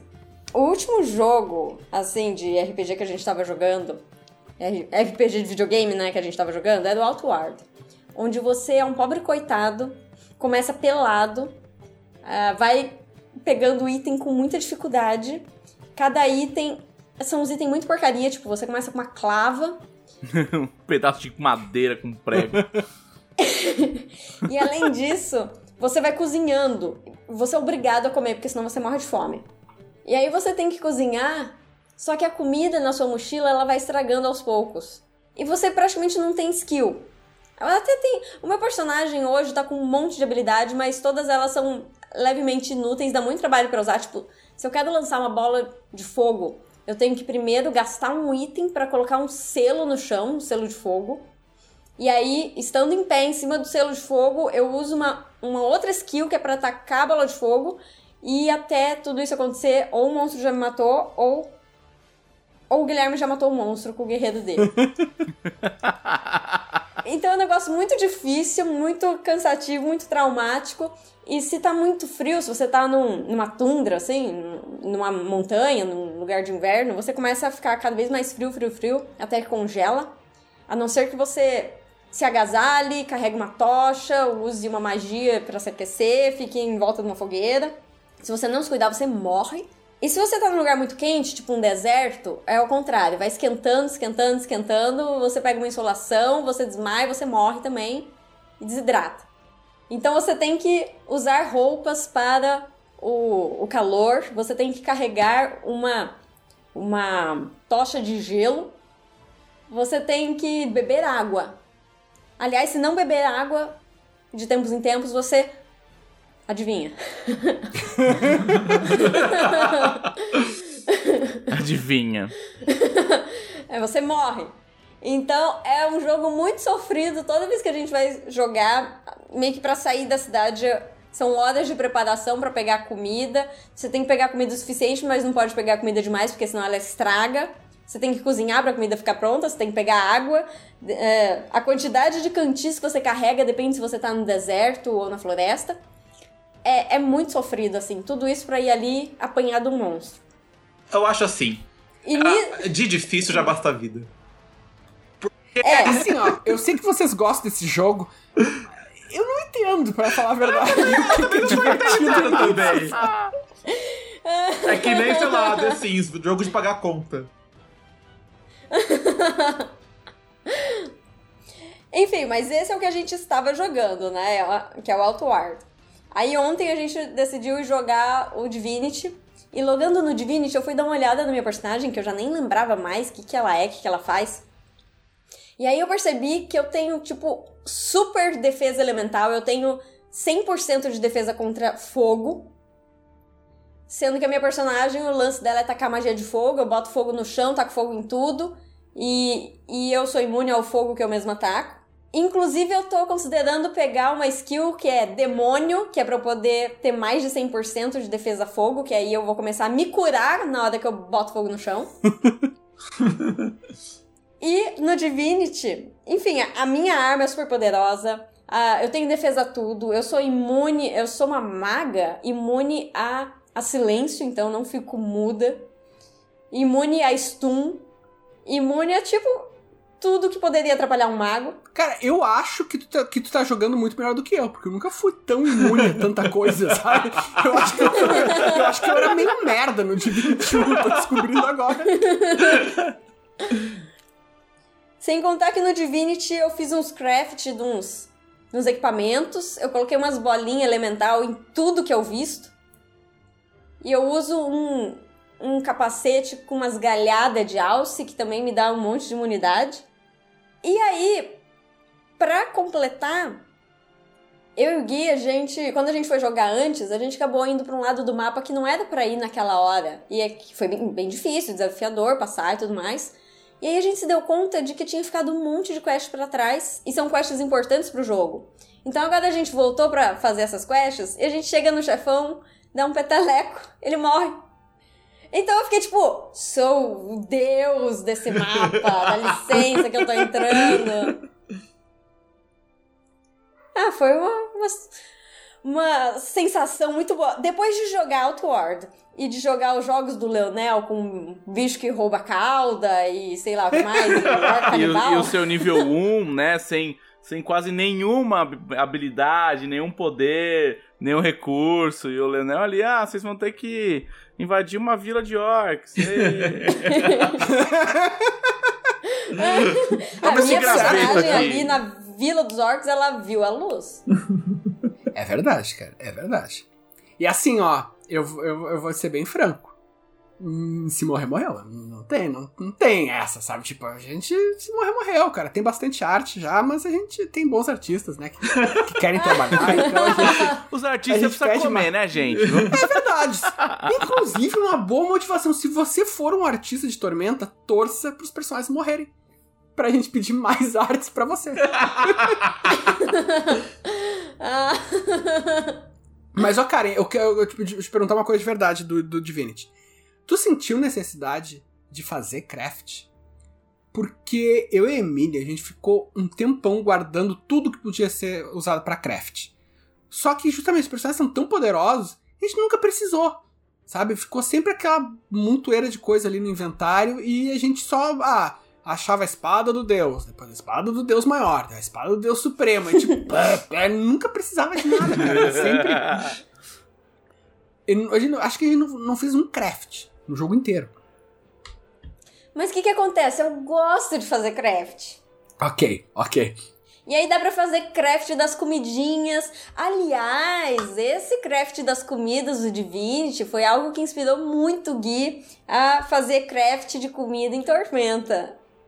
Ah, a batata de. Cara, busted. Como um jogador dela, como a Flávia Gaza sempre gosta de dizer, é, eu upo craft só para fazer as gemas. Porque as gemas para colocar em socket é muito difícil de achar, não tem, não tem vendedor de gema de, de socket. Então vale a pena você fazer crafting para você usar fazer gema de socket. Agora Do que o resto, você tá cara, falando? No Divinity. É, o que, que é gema de socket? É, quando, quando você tem um espacinho na arma ou na armadura ou no, no colar para você colocar um, uma gema, que é um quadradinho. Como assim?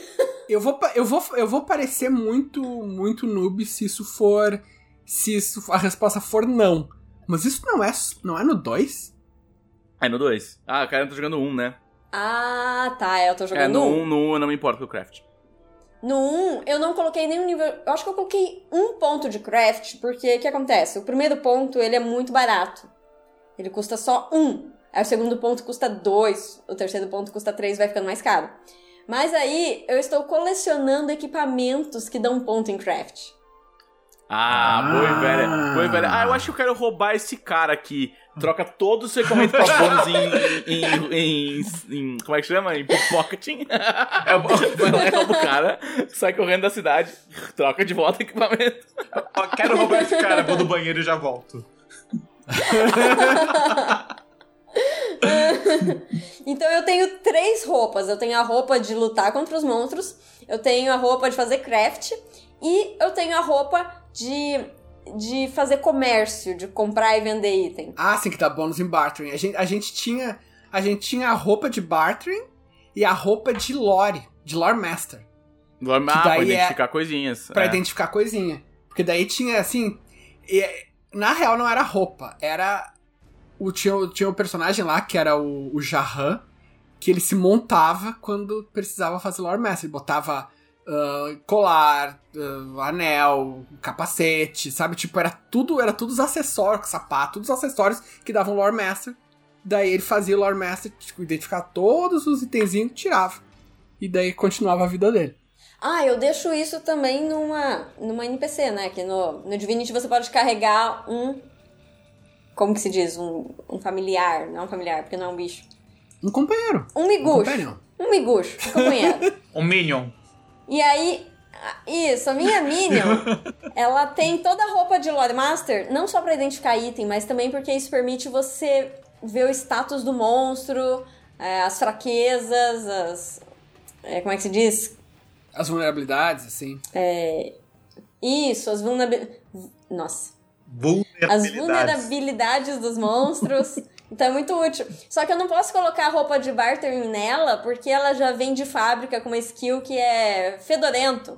E aí as pessoas não conversam com ela. Ah, Pode crer, pode crer. Qual é a tua, qual é a tua companion, a que tu tá usando? É by, by. Eu não sei como é que fala o nome dela. Baidort, alguma coisa assim. É uma, É é uma Ber- selvagem. Sim, é a Bear Daughter. É uma. Isso. Eu, eu, eu chamo ela do jeito mais idiota possível, porque, né, tô em casa. eu também. Mas ela. Eu também chamava ela, tipo, de um jeito que eu não vou falar aqui. Mas ela é uma selvagem da, da floresta e ela tava na cidade procurando o cara que criou ela, que ensinou ela a ser humana, porque ela vivia com os bichos e tal, ensinou ela a falar. E aí eu vou, ajudei ela a procurar o cara, mas aí quando a gente acha o cara, o cara é um filho da mãe. E aí, como eu fui super legal com ela, ela pula pro meu lado e a gente mata ela juntos. Sabe que eu tive um trauma terrível com, com isso aí. Porque ela pode pular pro teu lado, ou ela pode ficar contra ti, não é com base no que tu. No que tu. Se tu é legal com ela ou não. Se tu é mais independente, ela fica do teu lado. E se tu é mais obediente, ela se volta contra ti. Porque ela diz, não, não, tu Ah, me deu um é? exemplo. Aham. E assim, eu, o, eu e a Emília, a gente resolveu fazer assim, não, vou fazer, vou fazer um roleplayzinho, uma personalidadezinha, assim, pros personagens. E a personagem dela era mais certinho, e a minha personagem era mais porra louca, mais tipo paladina, assim, sabe? Sempre, não, temos que fazer o bem, não importa, não sei o quê. E a minha começou a ficar independente. E o dela começou a ficar obediente. Só que chegou um ponto do jogo que eu achei, não, não, personagem boazinha falaria mais isso. E dela começou a ficar obediente também. E a gente foi lá falar com o cara. E a Berdor, ah, vocês mostraram que eu tenho que obedecer as pessoas mesmo. Um abraço e eu vou matar vocês agora. Tchau. Que horror! Eu achei que fosse de acordo com o que você responde pra ela, porque tem umas partes da história que acontecem certas coisas com os NPCs, aí ela conversa com você, ela dá a opinião dela e você responde o que você acha. Uhum. Mas enfim, ela ficou comigo. E aí a gente matou o cara junto, foi, foi emocionante. Ê! Vocês não tem uma, uma coisa com Divinity, assim? Eu tava falando isso com o Roxo, né? Com o Dragão do Espaço. Nessa semana, quando a gente tava falando de Baldur's Gate. Hum, Vocês não tem uma coisa com Divinity que parece que Divinity é um mundo povoado de filha da puta?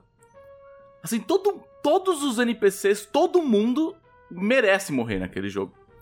Menos Assim, o não cachorro. tem uma pessoa legal, cara. Menos o cachorro. O cachorro é legal. Não, pessoas. Pessoas. Entendeu? Se- é, Seres bípedes sencientes. Assim, todo mundo lá é meio pau no cu, assim. Tipo, todo mundo é tipo, ah, você que se dane. Ah, é. todo mundo é meio nem aí, assim, sabe? Só que vocês não deviam nem ser uma sociedade, cara. Vocês se odeiam e não estão nem aí um pros outros, sabe? Não, mas tem um personagem que ele era bonzinho. Pena que ele morreu. tá vendo? O que que acontece? No início do Qual jogo, cachorro? você Sabe qual cachorro vocês dois estão falando? soldados. Qual- O Divinity, o Divinity tem gato, tem um monte de gato, não tem cachorro. Tem um cachorro, tem vários gatos. Tem dois gatos que querem ficar juntos, se casar, é muito bonitinho. Sim. Tem um Eu não- cachorro que tá esperando o dono dele voltar, porque Ah, pode o crer, é dono verdade. sumiu. Tem razão, eu, O eu dono do morreu, na cachorro. verdade. Ele fica no cemitério, o cachorro, é muito triste. E tem o, o mago fodão que se transforma em gato. É verdade, é muito legal. Mas o que que acontece? No início do jogo, tem dois soldados que eles estão de- debatendo entre eles e você pode ir lá e dar a sua opinião e sua opinião vai definir o que eles vão fazer. O que eles estão debatendo é porque eles estão com uma uma or, orc, orquiza, orca. Eles estão com uma orca. E essa orca, ela tomou um status que é tipo apaixonado. Tá apaixonado por um dos soldados. E esse soldado tá apaixonado por ela. E aí o, o outro soldado tá falando assim: você tá louco, os orcs são nossos inimigos, vamos matar ela enquanto podemos. E aí você tem que dar sua opinião: se mata a orc ou se deixa ela viva. Aí eu mandei deixar ela viva. E aí depois, quando eu voltei de novo, ela tinha escapado e os dois soldados estavam mortos. Eu fiz a mesma coisa. Divinity te pune, cara. No good deed goes unpunished. Tipo, você não pode tomar boas ações no jogo sem você sofrer uma consequência horrível. Mas assim, cara, a minha, a minha impressão do Divinity 1, pelo menos, que o 2 eu tô bem no comecinho. Mas a minha impressão do Divinity 1 é que não é que todo mundo é pau no cu. A minha impressão é que todo mundo tá envolvido com alguma trama cósmica. Ah, E chega assim, olá, tudo bem? Esse tomate está bom? Para saber se esse tomate está bom, você tem que ir até a morada dos deuses. Esse cara é tudo assim, meu. oh, isso é muito chato. É tudo assim, cara. Oh, isso é muito chato, muito chato. Quando eu comecei a jogar, era muito simples. Morreu o conselheiro da vila, vai lá e descobre quem é o assassino. Super legal. Você chega. Na vila não, uma cidade, né? Você chega lá, conversa com todo mundo, você passa muito tempo na cidade, é super divertido. E vai descobrindo as relações entre os personagens na cidade, vai investigando e buscando pistas, e falando com o cachorro pra ele cheirar a roupa do cara e ver se é ele mesmo. E é, eu achei muito legal. Só que aí, de repente, você é teletransportado para o fim dos tempos, e na verdade você é a reencarnação de um guerreiro mágico, paladino ancestral, e, e, tipo, tá, pra que tudo isso? Tava tão legal investigar a vila. Eu também. Ah, mas a Larian Studios, eles têm esse, esse espasmo, assim, de coisa épica, sabe?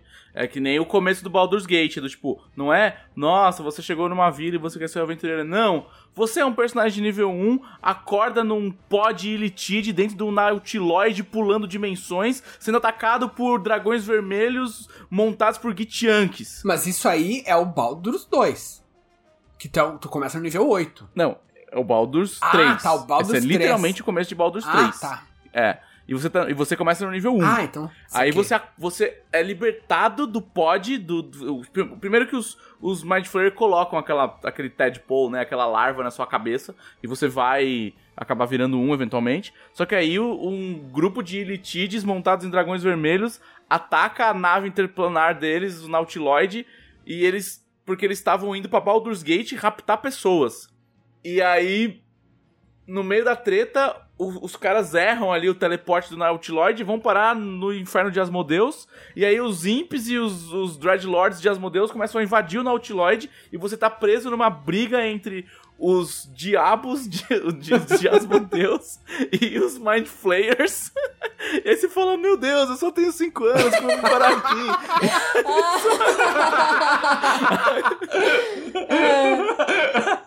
E aí você fica tipo, tá, eu tô assistindo o, meu, o jogo, eu não tô jogando de verdade, porque eu não consigo bater em nada que tá aqui, assim. Eu, eu, eu vou sentar aqui e vou esperar pelo pior, sabe? Mas a Larian tem muito isso, assim. É um estúdio que só gosta de fazer os bagulho ultra épico. É, assim, ah, eu, tô, eu tô achando muito legal, mas, tipo, eu achei muito legal um, eu tô achando legal dois, mas assim, eu me enche um pouco o saco esse negócio de escolher dos deuses. Sabe, tipo, na real eu preferia que o personagem fosse um cara comum que sabe, se quer fazer coisa foda, que vá fazer. Não é sempre que o tua encarnação, ou que o Deus escolheu, ou que Deus mandou e coisa e tal. Isso é chato. É, é, é, a, é a motivação mais. Autores que gostam de usar isso que me perdoem, não mandem hit e-mail pra mim. Mas é a, a- é, é a justificativa mais boba pra você fazer um herói, né? Tipo, por que, que ele é um herói? Ah, porque o destino mandou, fim. Tipo, verdade. ok. Há dois mil anos atrás, na, na mitologia grega, isso funcionava, mas fazem dois mil anos, gente. Vamos atualizar. Concordo. Eu não gosto desse tipo de chamado, não, assim. Ah, você é porque sim. Isso, essa coisa do escolhido me dá um pouco de preguiça mesmo. É. O jogo falou, você vai investigar isso daqui, eu, eu comprei, sabe? Vou investigar, beleza? Tá bom, não, não precisa. Não precisa de mais. Tá ótimo. Agora, tu sabe, ó, pra- a, a minha introdução a essa coisa que é o fim dos. Literalmente, o fim dos tempos. Eu, eu, eu acho que foi. Que nem o dela fala, foi total Larian, sabe? Que é o seguinte, a gente tinha recém-entrado, recém-entrado na cidade. E daí tá, tava começando a falar com os primeiros NPCs, daí tinha uma NPC que assim, ah, a minha galinha fugiu. Você pode pegar a minha galinha? Sim, sim senhora, posso pegar a sua galinha. A gente foi atrás, pegou a galinha e deu pra mulher. A gente disse, ah, vamos nessa casa? Vamos. A gente entrou na casa e daí tinha uma curandeira. Falou assim, ó, eu preciso decidir pra quem, qual, qual desses dois caras que eu vou dar essa pedra de cura. E eu, sério, eu juro pra ti, se filmasse, dava pra botar uma trilha sonora de risada que foi tipo sitcom, assim. Eu virei pra Emily e falei, ó, isso aqui é típica side quest de joguinho de RPG de computador. Tu tá pegando uns NPCs menores e tu vai tomar uma decisão menor sobre eles, só pra tu sentir como é que é. E daí a gente ouviu a história dos dois, ah, eu acho que tem que dar pedra de cura pra esse aqui. Quando ela usa a pedra de cura, a pedra de cura dá uma explosão de energia e tu é arremessado pro fim dos tempos, onde um demônio te apresenta para a historiadora que escreve a história do universo e tu olha num telescópio dimensional onde tu vê o dragão do vácuo que vai devorar tudo, toda a existência. E, é- e é isso, e eu. What? Eu acabei de salvar uma galinha. Eu acabei de pegar uma galinha, cara. Eu lembro dessa. Olha, eu peguei falar com os A bichos. biblioteca flutuando no espaço, assim. Eu peguei falar com os bichos e quando eu fui entregar essa galinha pro NPC, a galinha falou, por favor, me salva. E eu deixei a galinha fugir. e a quest da Ai, galinha é muito melhor do que a acalma, quest do quem você vai salvar.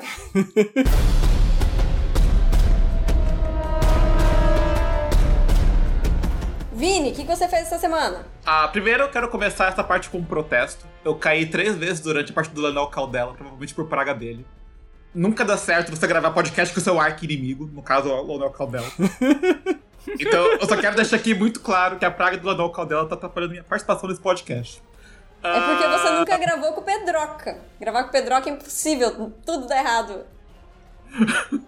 Eu não sei Medo. como que o Pedroca consegue fazer umas lives tão boas, porque ele tem, tem um pé frio, assim. É que tudo, tudo tá errado com tanta frequência que ele tá acostumado, então ele sabe como lidar com a situação. É experiência. A, a, o, o, a, a dificuldade fortalece o homem, não qualquer bobajada É isso dessa. aí.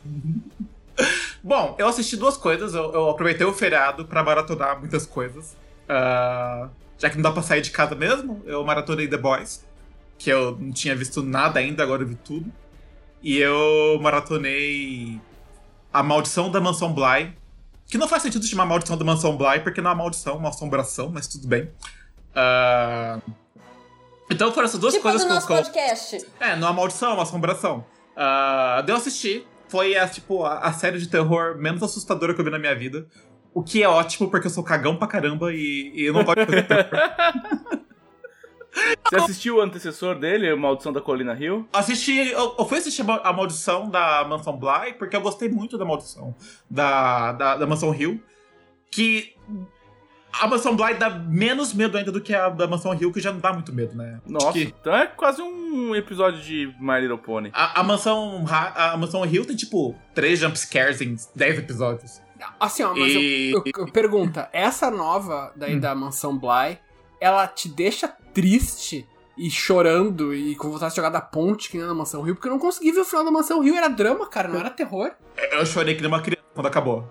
Cara, eu curto drama, eu curto drama, mas porra, é, sabe, eu queria. Mas não foi isso que é, te venderam, nossa, né? um terror, mansão, foda, casa mal assombrada. Ah, então, sabe aquele fantasma assim? Ele deu origem à minha depressão aqui, o meu alcoolismo e tal. não sei o que eu, Nossa. porra, velho, isso foi, podia trocar fantasma por qualquer coisa.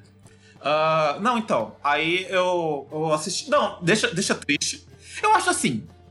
ah, boas histórias de fantasma, via de regra, são histórias sobre passado mal resolvido. Porque o fantasma é mais do que isso, né? É um passado que tá te assombrando. E eu acho que as duas temporadas fazem isso muito bem. A primeira com um drama familiar terrível, porque aquilo é muito mais sobre os traumas daquelas pessoas que passaram por aquela situação medonha e como isso afeta as relações entre eles do que do que sobre os monstros em si. Tem o plot twist da mulher de pescoço quebrado, que eu não vou falar mais pra não dar spoiler, que parte o coração da pessoa e faz você deitar em estado fetal e ficar chorando durante uma semana. A, a maldição da mansão Bly é menos triste. É mais. é, ela é triste, mas o final é mais otimista do que o da, o da Mansão Hill. Porque a Mansão Hill tem um final triste, não tem como falar de outra forma. É, é triste, só isso. É, né? é- é triste, tipo, você olha aquilo e fala, mano, eu perdi um pedaço da minha alma assistindo isso, de tão triste que isso foi. A Maldição Hill tem um final um pouquinho mais esperançoso, embora ainda triste. Tem um plot twist e tem menos fantasma escondido, o que eu achei bom, na verdade, porque visualmente a Mansão Hill trabalha muito com profusão, né? Os cenários são todos muito abarrotados de coisa, então você tem muito gente fazendo cosplay de fantasma escondido em todos os cantos da série. O que é muito legal, porque você vê aquelas silhuetas humanas no fundo, isso te deixa agoniado, esperando aparecer uma assombração em qualquer canto. A Maldição Hill começa com bastante assombração no fundo, mas depois vai diminuindo. Vai, a Amazon Bly, mas depois vai diminuindo o número de assombrações de fundo, e acho que lá pela metade da série pro final quase não aparece mais assombração de fundo. Porque tem menos fantasmas do lugar, e porque o foco da situação é completamente diferente. Eu achei. Não achei quase nada assustador. É, a perspectiva é assustadora, o final é assustador de um certo ponto de vista. Mas eu achei bonito. Achei as duas séries muito bonitas, na verdade. Por isso que eu gostei delas. Eu achei que trabalhou com questões. Pra mim, o que faz uma boa história são as relações entre as pessoas daquela história. E as duas temporadas trabalham as relações entre aqueles personagens de forma muito bonita. Apesar de triste. É, eu gostei, gostei muito. E eu gostei muito da Maldição da Colina Hill como série, tipo, como um trabalho audiovisual, sabe? Ah, ah, sim. O, o- aquele episódio que é quase one take é, é muito foda. É, o que é 15 minutos de plano sequência. O próprio plot twist que usa muito da, da, da ferramenta visual, sabe? Eu Uhum. achei fodido, assim. Ah, visualmente falando, a temporada nova é tão boa quanto a primeira, na minha opinião. É, é bem cuidadosa. Tem um episódio que ele é inteiro em preto e branco. Só que ele simula todas todas as questões estéticas de preto e branco. Então a iluminação de preto e branco, eles colocam uma simulação como se fosse um, um- aquela textura de filme antigo. É, eles trabalham com aquelas coisas de, de iluminar certas coisas pra dar destaque em cena e tal. Eles trabalham com técnicas de filme preto e branco de verdade. E não só, tipo, filmam normalmente, jogam em preto e branco e falam, aí se vira pessoal. É muito bonito. Tecnicamente falando, é muito bonito. As duas temporadas são muito bonitas, tecnicamente falando. O que deve ser um papo muito chato pra quem assiste podcast e não se interessa por técnica de construção de, de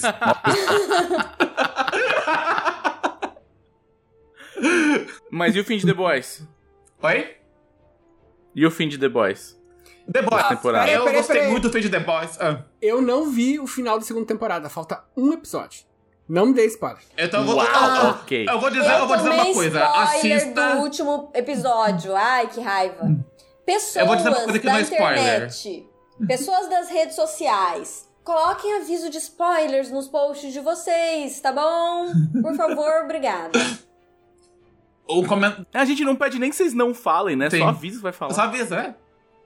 Ah, o último episódio de The Boys tem uma cena muito satisfatória. Só vou dizer isso, não é um. Não é um. Tem, uma- cara, tem várias cenas muito satisfatórias. não, porque tem, tem um especial que me deixou muito feliz. Eu não sei o que, que E- é. Olha, eu vou- eu vou e- fazer, eu vou fazer um- uma, uma previsão aqui, ó. Eu não sei o que, que é. Eu não assisti a última temporada, a- o último episódio da segunda temporada, mas eu li o quadrinho. E em Uhum. se tratando de Stormfront, eu acho que eu sei qual é a cena. Sabe? Com certeza vai ser adaptada, porque, né, a Uhum. série, a série é muito diferente do quadrinho, mas a série tem o mesmo Sim, diferente. espírito do quadrinho. E eu vou dizer que eu, eu tenho uma forte impressão do que, que vai ser essa cena. Eu- no próximo, semana que vem, se eu participar do podcast, eu digo se eu tava certo, se eu tava errado. Eu acho que eu tô certo. Olha, foi justamente sobre essa cena que eu tomei spoiler. E, enfim, achei uma cena bem satisfatória também. Eu só fiquei me perguntando como que a Queen Maeve chegou ali. Foi tipo de Uber. Karen, eu não vi. Desculpa. Eu vou, eu vou explicar isso com ela é um super-herói. Não, não serve.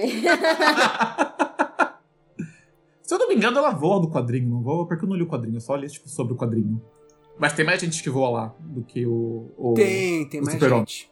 É, o quadrinho, é, eu, eu, eu, eu acho que eles fizeram muito certo na série. Ah, o quadrinho, ele é bem. ah, assim, todos, todas as equipes de super-heróis de todas as editoras existem naquele universo. Então tem os X-Men, só que tem todas as equipes dos X-Men, tem Liga da Justiça, tem Vingadores. Inclusive no quadrinho, Stormfront é homem e ele é o líder dos Vingadores. Ele não tá na, entre aspas, Liga da Justiça. Ele tá num outro É, não tá no sério. é, ele tá num outro grupo e, e, é, e é foda, porque eu, eu lembro que, tipo, quando eu comecei a ler, eu, porra, Stormfront, que nome, hein, cara? E de- realmente, o cara é nazistão, É. tá ligado? Essa é uma das coisas que me, que me pegou na tradução, cara. Várias. Isso foi uma das coisas que eu fico triste. Como é que ficou Várias tipo, coisas é, pegaram É, a tradução. tem, tem muita carga esse esse personagem chamar Stormfront, Sim, né? uhum. O que me pistolou na tradução, na verdade, foi o. A Starlight se chamar, tipo, luz estrela. A gente fala, tipo, a estrela luz, uma coisa assim. A gente fala, tipo, luz estelar, luz das estrelas, não. Estrela, não, tipo, não. ela tá- ela tá- ela tá- esse nome faz sentido em inglês, não são só, tipo, duas palavras juntadas. Como que ficou o nome do Storm- da Stormfront? Tempesta. Tempesta. Que também é um nome meio. É um nome meio cagado. Meio muito. Não, mas é que, é que é só uma tradução, entendeu? Não carrega o significado do nome dela, sabe? Ah, ah, não, mas é- é- é- eu, acho, eu acho ruim como tradução também, tempesta. Porque é uma palavra, sei lá, soa feio. Parece uma cacofonia, não parece uma palavra de verdade. Sim. Ah, Parece um paulista falando, meu, peguei uma tempesta, meu. Pode alguém pra casa, velho. sim, é mais ou menos, é, é mais ou menos isso o que, o que acaba aparecendo. Mas eu achei a série sensacional. Eu vi porque meu primo tava vendo do meu lado, então eu vi algumas partes. Meu primo também maratonou a série. E daí eu fiquei empolgado e passei, tipo, duas madrugadas inteiras assistindo. O que quer dizer que eu não sou uma pessoa saudável. Quem tem essa impressão, sinto muito. Que é assim que se vê série, né? Se você não vê série assim, você tá errado.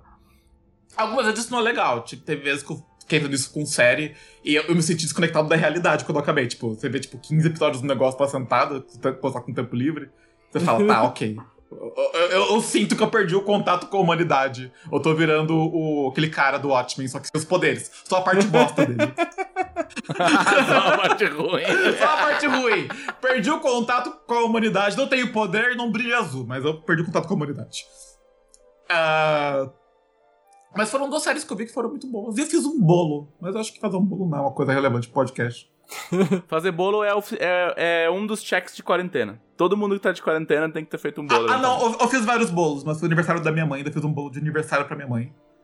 Acho que eu Foi um fiz. mega bolo. Acho que eu fiz mais Sim. bolos fora da quarentena do que dentro da quarentena. Eu não sei como é que vocês conseguem ter humor pra cozinhar. Ah, é que fazer bolo me relaxa. Cozinhar me relaxa, na real.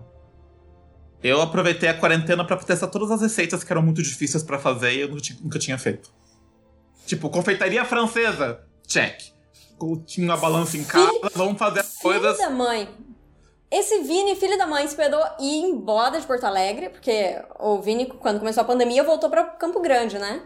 Esperou ir embora pra longe de onde eu tô pra começar a fazer essas coisas gostosas. Não, mas é que tá, você vai provar essas coisas todas da forma aprimorada, não na forma experimental. A minha família tá servindo de cobaia, basicamente. Vou cobrar. Eu fui fazer. Eu Acho, fui, acho válido. eu fui fazer massa de bomba. Tipo, não bomba pra explodir coisas, aquela bomba pra explodir seu colesterol mesmo. E. Das tipo 50 bombas que eu fiz, uma deu certo, eu tirei foto pros internet. Pra ganhar biscoito. Mas foi uma bomba que deu certo, não foram todas. Aí, Aí você faz bolo. Você vai. Vamos testar uma receita de bolo bizarra. Aí, eu, tipo, um bolo dá certo depois de cinco. Vou tentar fazer tal coisa. A coisa fica linda, mas fica ruim pra caralho. É bom pra rede social. Nem tudo que eu posto nas minhas redes sociais que é bonito tá gostoso, tá, gente? Mas se tá bonito, a gente foto. A gente trabalha. Isso resume, inclusive, as redes É sociais de uma forma maestral. E, e o que- o que me leva ao questionamento: se tu faz biscoito, tu ganha biscoito na rede social? Ganha. Eu já, fiz, já ganhei biscoito falando biscoito. Então o é a que é lei- interessante, porque É, é o moto Ah, o biscoito perpétuo se do multiplica. biscoito. é o auto perpétuo do biscoito. É verdade? É, Eu tenho que fazer biscoito pra fazer o auto perpétuo do biscoito aqui em casa de novo. Vou- Obrigado pela dica, ou não. Eu vou roubar sua piada. Excelente. Eu Mas só pode comer depois de Eu postar. fiz alguns biscoitos na minha vida, tipo esses do Emoticon, que é um cookie, na verdade, né? Um o que a gente chama de cookie, que né, a tradução é biscoito, mas enfim. Ah, e, só que as pessoas sempre reclamam do meu biscoito porque ele é verde. Por que, que seu biscoito é verde? Porque eu sou uma péssima cozinheira. Ah, ele, ele não sai verde de propósito. Não.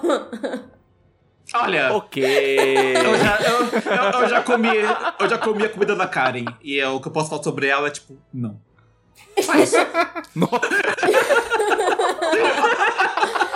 Ah, Não, mas o é meu. falo, não, não. peraí. a- Os doces que eu faço ficam gostosos. O biscoito pode ser verde, mas ele é bom. É, Ele fica verde porque alguma coisa acontece com o açúcar mascavo. E aí ele fica Ah, verde. Cavo. Tá, pode ser. Pode ser o caso do mas... Meu mas biscoito assim, é gostoso. Regra geral, não. Só é feio. Quando a Karen morava em Campo Grande, vivo contando essa história. Era, muito comum, uma certa época, a Karen falar: Ai, Vini, vem aqui em casa pra te fazer alguma coisa. Na casa dela, então, a gente tem que almoçar, né? Olhava pra cozinha, olhava pra minha cara. Olhava pra cozinha, olhava pra minha cara. Não, não vem que não era almoço, não. Era assim, era janta, geralmente. Eu ia lá! Então, assim, ô, Vini, vem aqui em casa pra gente fazer alguma coisa, tipo você fazer a janta. Não, o que acontece? É porque eu não gosto muito de jantar, entendeu? Eu gosto de comer uma tranqueira. E geralmente cachorro quente é uma excelente janta. E o Vini faz um excelente cachorro quente.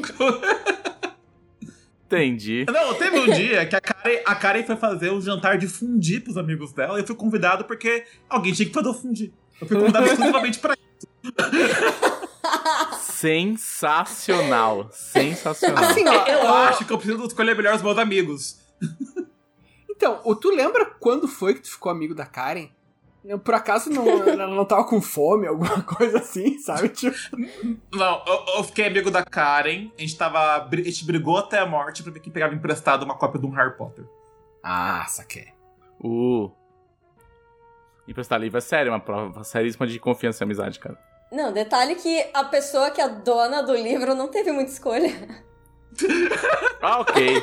Você avisou que ia pegar emprestado o livro. Não, eu e o Vini brigamos pelo livro. Sim. E eu não lembro, acho que foi você que ficou com o livro porque você tinha pedido primeiro, na real. Mas. A, a- a no- a nossa amizade começou numa guerra. É uma coisa bem interessante. É uma forma muito produtiva de começar uma, uma amizade. E tinha, tipo, uns 13 anos, nem criança a gente era mais. Era assim. Assim, ó, até, Com o- 13 anos, sabe o que tá fazendo? até os 25, cara. Hum, sabe? Entra na adolescência com 25, e daí vai. Eu gosto dessa forma de ver as coisas, porque eu me sinto menos velho. É, talvez, talvez tu fique adulto com uns 50, não sei ainda, sabe? Ou talvez nunca. É mais provável. Fico feliz com essa perspectiva. Obrigado, Leonel.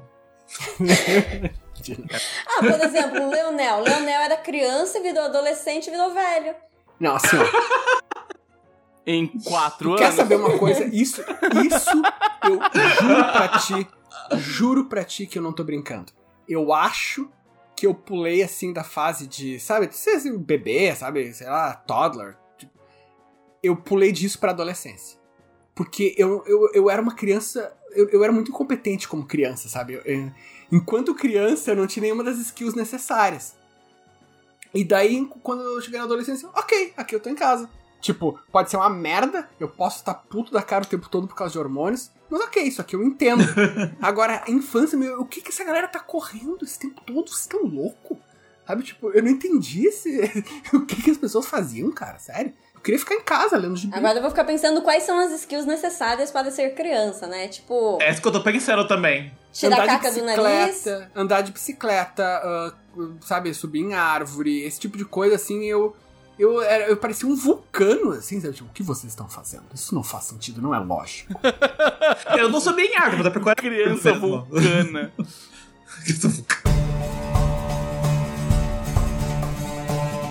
Pessoal, vamos para as perguntas dos conselheiros? Vamos. Vamos. Ê! Tá, é o seguinte, hoje eu sou a host, eu não vou dizer quem são os conselheiros, eu vou chamar Felipe Della Corte. Explique para as pessoas quem Ei. são os conselheiros da Dragão Brasil. Quem são os conselheiros? Eu, eu gosto dessa voz de eu lírico do, eu, do Quem São os Conselheiros, que a gente tá imitando ninguém, assim, sabe? Virou uma coisa e a gente faz quase um Pavlov, assim, sabe? Tipo, Só faz. Os conselheiros da Dragão Brasil são pessoas abençoadas e iluminadas que sabem enxergar uma boa oportunidade. Porque a Dragão Brasil é uma das únicas coisas neste país que nunca, nunca ficou mais caro desde que ela passou a existir. Ela continua custando míseros 7 reais, tá? Então se você quiser receber a Dragão Brasil todo mês na sua casa, com mais de 100 páginas sobre RPG e cultura pop, um monte de coisa maneira pra você usar na sua mesa, você pode ir lá no apoia.se barra Dragão Não, não, não. Brasil e Não, fazer não, um... não. Não é mais? Ah, não, agora, agora mudou. Agora mudou. Agora mudou. Agora é é drab drab drab dragãobrasil.com.br. A gente tá chique, meu bem. Não é, não é mais sabaderna, não. Ah, assim, você digita dragãobrasil.com.br, você vai parar de novo no apoia.se. Mas não Mas, importa. mas facilitou. Mas facilitou. Facilitou o trabalho do, do pessoal. Se Eu- você- Eu, acho, acho válido. Eu acho que é tipo você ter um e-mail que é arroba gmail.com ou você ter um e-mail que é tipo seu nome arroba sua coisa.com, entendeu? Acho que tem esse, esse requinte aí, essa finesse. E quando você cai no site, você tem opções de apoio. E a melhor e mais garbosa delas é você ser um conselheiro, que custa exatamente 20 reais. O que você ganha sendo um conselheiro? Além de você receber a Dragão Brasil um dia antes, você também faz parte de um select group no Facebook dos conselheiros, onde você pode fazer pedidos de matérias, fazer sugestões de pautas, participar de enquetes sobre o conteúdo da revista e fazer perguntas nesse maravilhoso podcast. Inclusive, spoiler da revista desse mês. Que, né, vocês já vão ter recebido, talvez, não sei, quando sair esse podcast. Não, não vão, ainda não. A matéria da Caverna do Saber desse mês é totalmente feita por pedido de conselheiros. Os conselheiros discutiram uma coisa incessantemente no grupo fechado e pediram pra, pra essa, ser essa matéria e eu falei, sim, claro, com certeza. Então olha aí o que você está perdendo. Você está perdendo a grande oportunidade de pedir matérias no Dragão Brasil. A gente escuta, tá? A gente escuta. Ou melhor, a gente lê. Enfim, nós temos esse pessoal que mandou as perguntas para a gente ler aqui no podcast. Felipe Della Corte tem duas perguntas para você aqui. Eu vou juntar as duas numa só, tá? Porque é tudo sobre a jornada heróica. Todo mundo quer saber sobre a aventura oficial de Tormenta 20. Ê! E aí, olha só. Eu vou ler tudo, tá? Tenta não se perder. Bastante coisa. Bruno César F. Mendes. Pô, gostaria de saber um pouco mais como que tem sido esse trabalho do dela de organizar esses escritores todos no Jornada Heróica. Como que ele fez para manter uma narrativa coesa em uma história que está sendo escrita por várias mãos? E aí a outra pergunta é do Gabriel Madeira Pessoa. Pro dela que está fazendo a Jornada Heróica. Como está sendo o desafio de manter as aventuras equilibradas para quem para quem sabe fazer o boneco e para quem tem só entendimento básico das regras, tipo para as duas pessoas ao mesmo tempo? Vai ser tipo algumas aventuras prontas que tem uma caixa com sugestões para níveis mais altos barra baixo. Como equilibrar isso daí? Jogadores e escritores. Certo. Próxima, primeira pergunta é: como que você faz com uma história? Cara, como a gente tá no futuro. É muito da hora fazer essas coisas no futuro. A gente tem um grupo de WhatsApp, a gente tem um servidor de Discord e a gente se comunica constantemente sobre as nossas intenções de história. Só que o que eu tive trabalho pra fazer é todas as histórias precisam terminar e começar de um jeito bastante coeso. Então, é, tiveram bastantes. Como vou dizer? Não foram bem diálogos, mas a gente montou os esqueletos com key, com key points e os mais importantes eram: a sua história tem que terminar desse jeito. Então foi engraçado porque a maioria dos, dos, dos autores eles pensaram num começo e num final e depois rechearam, sabe? O que tem vários autores que não gostam de fazer isso, né? Mas esses tiveram que fazer. Então a gente teve que, olha, a aventura 2 ela termina assim. Como que você quer terminar? Por exemplo, a da, a da Clarice é a segunda. Ela fala: Clarice, o seu final tem que acontecer tal coisa. O jeito que essa coisa vai acontecer, você pode pensar. Só que você vai ter que dizer pra gente como é. E aí, terceira aventura, que é a da Marielle. Marielle, a tua aventura começa desse jeito. Ela tem que começar a partir disso. Esse é o teu gancho. E ela tem que terminar desse jeito. E aí, como assim, ah, eu vou dar um exemplo completamente spoiler free, do tipo, ah, essa aqui começa com eles fugindo de carroça pro lugar X. Aí. É... Na verdade, não, ah, começa com eles fugindo daqui pra cá. Se vai fugir de carroça, se vai se teleportar, se vai vir um, um dragão e comer eles e cuspir depois. tipo, como isso vai acontecer, os, rolou uma discussão e tal. Mas o que tem que acontecer para enganchar uma aventura na outra foi batido desde o começo. Agora, é, foram foi muito mais proveitoso, inclusive, isso acontecer, porque teve várias reuniões que a gente fez que tal pessoa falou: pô, tem isso na minha aventura. E o cara falou: pô, vou usar então na minha que vem depois, vou referenciar, vou, vou puxar esse personagem, vou puxar esse monstro tal. E, e essa construção foi meio que o trabalho da faculdade dos sonhos, assim, sabe? Onde todo mundo tava afim de fazer e todo mundo queria co cooperar um com os outros. Agora, o balanceamento, assim, tem. Teve uma visão de design, bastidores, bastidores. Teve uma visão de design que, assim, é... os encontros, eles precisavam fazer sentido para o avanço de nível. Então, para que o avanço de nível, que a gente vai usar avanço de nível por metas, né? Por marcos de história na, na jornada heróica, não vai ser por acúmulo de XP.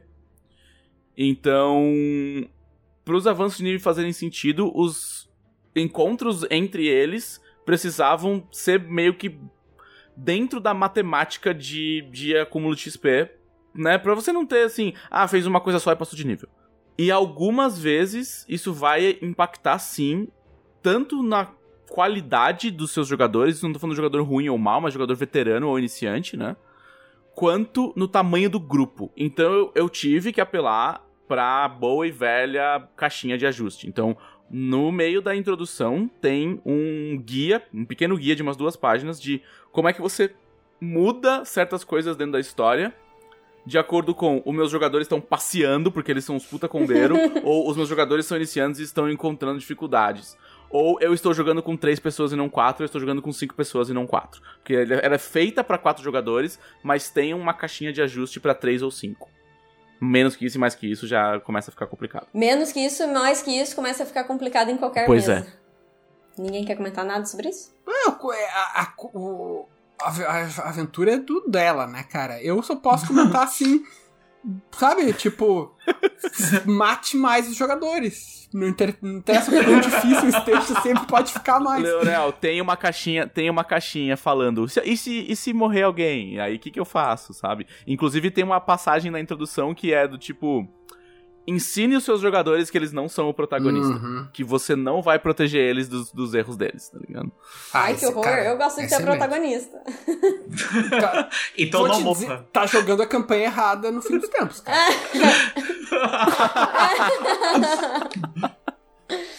No, no, no post de fim dos tempos, do primeiro de introdução, eu falei que o maior, o maior vilão de Arthur não é a Tormenta, é o Lanal Caldela mestrando. Com certeza. Obrigado, Vini, obrigado. A nossa inimizade acabou agora. Ou melhor, a nossa inimizade foi abalada. Tá? Leonel, deixa eu fazer uma pergunta pra você. Quer dizer, Sim, eu não, senhora. né? Um conselheiro nosso. No, no- um conselheiro da Dragão Brasil. A pergunta dele é gigantesca, eu vou resumir. Mas é o nosso conselheiro Matheus Borges Zideric, Zideric ou Ziderich, Sei lá, como é Cedarrecht. que lê. É, assim, o Ah. Matheus Bo- Borges, Hum. Cedarrecht. É isso. Ó, Matheus, eu se fosse você a partir de agora ia exigir que as pessoas todas sempre te chamassem assim. Cedarrecht. Ah, basicamente, ele quer saber, em relação ao lore de Tormenta, quanto que um, um personagem saberia em relação à anticriação, tipo, aos deuses. Tem todo aquele lance de que o, o, os três deuses criaram o proto-Lefeu, que ele colocou aqui entre aspas, e depois os outros deuses foram lá e lacraram e não sei o quê. E a pergunta que ele quer fazer é quanto que quanto que essa informação é difundida entre sacerdotes, arquimagos, aventureiros, desafiadores da tormenta, etc. Então, ah, na verdade, pra meu, minha percepção, né, tem duas respostas. Ah, eu acho que tem uma abordagem super válida de, de tu lidar com lore, com qualquer tipo de lore do cenário, que é vamos facilitar o RPG, sabe? Então, tipo assim, se tu se se é legal pra tua campanha que os personagens conheçam isso, porque eles podem tomar decisões melhores, eles podem achar pistas melhor, tu pode tu pode enfim, ah, envolver mais, ah, sabe, os, os personagens na história, meu, deixa eu saber tudo. Sabe, tipo, faz que ah, o, é, isso é de, é de conhecimento dos dos, sacer, dos maiores sacerdotes, coisa e tal, e eles passaram entre os heróis, whatever, sabe? Dá um jeito. Seria uma coisa tipo, já que a gente tava falando, a maior parte dos RPGs de computador, que tu chega num NPC, tu clica, sei lá, num vendedor de livros, ele diz: Então, tudo bem? Então, essa coisa aqui, essa deusa está presa. Ela está presa porque ela matou os demônios. E os demônios fizeram tal coisa, não sei o quê. Como que tu sabe disso, meu? Não sabe do? Cara, no mundo real, basicamente a história do Ocidente é pessoas tentando decidir o que que divindades querem e o que que elas fizeram. Isso é a história do nosso hemisfério, sabe? Então, o, olha, não é, é muito muito irreal, sabe? Mas funciona.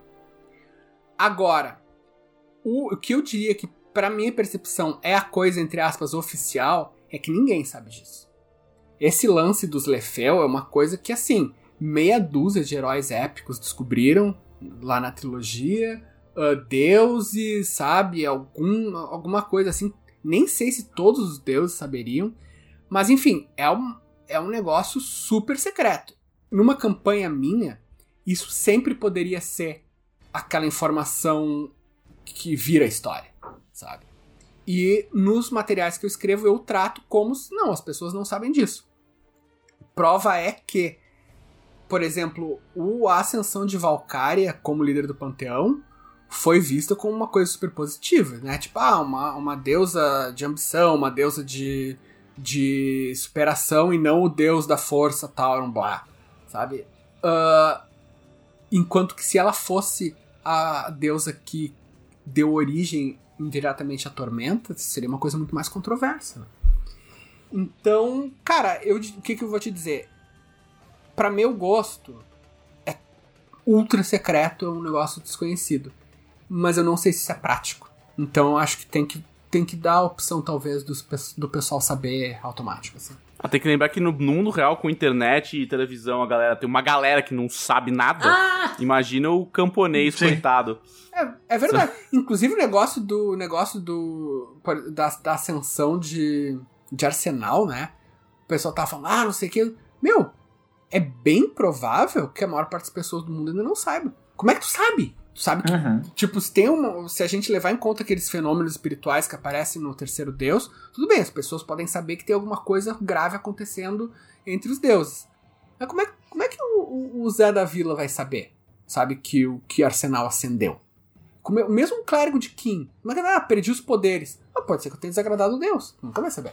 Ai, gente, eu assisti aquele O Dilema das Redes e, nossa. Assim, eu achei o filme meio raso, pra falar bem a verdade, só falou umas obviedades, mas eu não sabia aquela história do Pizzagate. Pizzagate, é. Ah, sim, cara. É, Então, Arton eu enxergo como o Pizzagate reverso, sabe? Tipo, pode, pode ser que o Pizzagate seja verdade e ninguém saiba, porque não tem uma rede de informações. Assim, se você não sabe o que é Pizzagate, é tipo o próximo nível depois do terraplanismo. Ah, eu não, vi, eu não vi o documentário ainda, então não sei o que é o Pizzagate. Ah, cara, Mas- sim. Tu vai perder mais a tua fé na humanidade. Ah, Ela também acha, vai por mim. Mas o, o negócio. Depois. Ah, enfim, se tu faz vai entrar em política, não vamos fazer isso não. Ah, o, o ne- o negócio, o negócio da pergunta da pessoa, só pra complementar o que o Leonel falou, amigo, a polícia do RPG não vai na sua casa. Então, faça funcionar melhor pra sua história. Ninguém vai bater na sua casa e falar, tá caçada a sua carteirinha de mestre. Tipo, joga o que for. Faz o que funcionar pra vocês. Sim, mas ao mesmo tempo é interessante. A gente sempre fala, na sua mesa, suas regras, né? Mexe aí como for necessário para que a história funcione. Mas ao mesmo tempo é importante deixar claro esse tipo de coisa que, que o RPG na mesa funciona um pouco diferente do que seria realmente num pseudo mundo real. Porque, tipo, que nem a gente fez aquele concurso do Crônicas da Tormenta. Essa é uma ocasião em que a pessoa realmente teria que encaixar o melhor possível um mundo onde as pessoas não sabem de tudo. E quem sabe é um. É. Quem sabe. Olha só, ela vem. Quem sabe é um sábio. Mas enfim, é, é isso aí. Na sua mesa, faça o que você bem entender. E- Sim, mas eu é, gostei é. muito da explicação. O que funciona numa narrativa literária. É, eu acho que isso é importante pra sua história, sabe? Que eles tenham. as- Que, que isso seja de domínio público, beleza. Se não é. Não, é, é até legal não ser, sabe? Se, se torna uma caça a um conhecimento proibido, assim. Ah, sim, aí entra aquela questão dos jogadores entrarem na no clima, né? Você tem que deix- combinar isso com os seus jogadores, senão o jogador chega e fala: Não, mas eu sei de tal coisa. Tudo bem, se seu personagem não sabe. É, até coisas muito simples na minha mesa a gente discute do tipo. Ah, eu sei que se eu esquentar metal e esfriar ele muito rápido, ele trinca. Tá, eu sei, porque eu fui na escola e aprendi termodinâmica básica, sabe? O, o cara que cresceu cuidando de porco no, no, no camponês de, no interior de, de, sei lá, de Derreon, ele não sabe disso, cara. Ele, não, ele nem sabe como o- metal vem da, do- da terra, talvez, sabe? Como assim isso aqui vem da terra? Ele não sabe como faz uma espada, ele sabe que tem um cara que faz, ele vai lá e compra. Quer saber entendeu? uma coisa? Ele não sabe como que faz. eu acho que é a maior. ah, o maior pecado nesse negócio de, de quebra entre. de conhecimento entre o jogador e o personagem, e que todo mundo faz, inclusive eu, inclusive todo mundo que tá nos ouvindo, é mapa. Os personagens andam pelo mundo como se eles tivessem. Não, é nem como se tivessem um GPS, é como se eles estivessem vendo o mapa que a gente tá vendo e tivessem a mesma clareza de, sabe, passar o dedo, assim. Experimenta, faz o seguinte, ó. Sai da tua cidade, não faz isso de verdade porque tu vai morrer 100% de certeza. Mas, digamos que. Tá? Di- pensa assim: pensa que tu sabe que tem uma cidade perto da tua a leste. Sai caminhando e chega lá. Agora me diz se tu chega ou me diz se tu morreu antes de chegar. Sabe? Tipo, cara, assim, ó. Se tu não for o Bear Grylls, tu não vai chegar nessa cidade, velho. Sabe? Tipo, tu vai te desviar. Porque as, coi as coisas não são em linha reta, sabe? A gente. Tu, tu tá tentando andar em linha reta e daí tem uma dobra numa estrada, tem uma árvore, tem uma colina, tem um não sei o que. E isso no nosso mundo que é todo feito pra nossa conveniência. Cara, tipo, na natureza, fudeu, cara, sabe? Tu, tu nem sabe voltar pelo caminho que tu veio. É. Não, o, o Caldela, na natureza tem gente que se virar esquerda, esquerda, direita, direita, não vai saber voltar mais. Num quarteirão perfeito, assim, ó. Ai, gente. não- Tem gente que perde. Tem, gente gente que... que- perde o carro no estacionamento. Na né? natureza, eu já me perdi dando a volta na quadra, tá? E, e isso tudo bem que foi uma coisa que é- já faz parte do passado, mas a real é que tem pessoas com problema de senso de direção, sabe? É verdade. É, eu tenho um amigo que ele era muito perdido. Ele tá andando por, por uma cidade, eu não lembro que cidade que ele tava andando, mas ele tá andando por uma cidade e ele tava querendo chegar na casa dele e em vez de tipo, seguir um caminho racional, ele decidiu que tipo, ele ia andar, virar quadra, andar duas quadras, virar, andar três quadras e virar até chegar na casa dele. E obviamente não deu certo. É. Ele Porque tentou é chegar assim na casa dele dando a volta funciona. no mundo. Pelo outro lado. assim. É, eu não entendi, eu, não- eu não entendi até hoje o que aconteceu com esse meu amigo, com a história que ele me contou, tipo... Às vezes, eu, às vezes de madrugada eu me pego pensando nisso, totalmente absorto. tentando entender o que que se passou na cabeça dele naquele momento. Mas eu não, não consigo. É, tipo, não, não, eu vou virar, em- eu vou construir uma, uma direção arbitrária na minha cabeça e eu vou chegar onde quero. Por- por- pela pura força de vontade de wishful thinking, sabe? Sim, é, foi mais ou menos isso. É. Tipo, ele me contou, eu fiquei pra cadeia pensando, meu Deus do céu, preciso muito rever os meus amigos. Gente, vamos pra última pergunta. Eu vou fazer a pergunta aqui. Eu nem sei se eu já falei sobre isso no podcast, mas eu vou fazer a pergunta só porque se aplica a mim. E eu torço pra que se aplique a vocês também, que é pra vocês terem histórias legais pra contar. Eu espero não ficar sozinha. Vamos lá. Pedro Santos quer saber. Quando vocês saem na rua pra comprar pão, os fãs reconhecem vocês e param pra pedir autógrafo? Eu não compro pão, eu tenho empregados que compram pão pra mim. Ah, tá bom então. Assim, ó, eu vou contar uma história que, é, é, na verdade, é, a justificativa pra essa história é o seguinte: eu quero agradecer uma pessoa que eu não sei quem é, eu não lembro o rosto e eu nunca soube o nome. Então fica aqui, se você for essa pessoa, meu muito, muito, muito obrigado. Eu não tô sendo irônico, é um obrigado mesmo. Eu, está, eu tinha recém começado a namorar com minha atual esposa, Emília. E a gente, ela morava em Passo Fundo, que é uma cidade aqui perto. E ela veio pra cá pra passar um fim de semana em Porto Alegre. E a gente, sério, a gente não tava nem um mês juntos. E daí a gente saiu para passear de tarde, como namorados fazem. E a gente saiu no parque aqui perto. E estávamos passeando no parque e uma pessoa veio até mim e me abordou e disse que era muito meu fã e pediu autógrafo, pediu para tirar foto. E eu, puta que pariu, cara, era exatamente o que eu precisava, sabe? Eu acabei de começar a namorar com essa guria. E eu, sabe, eu quero muito impressionar.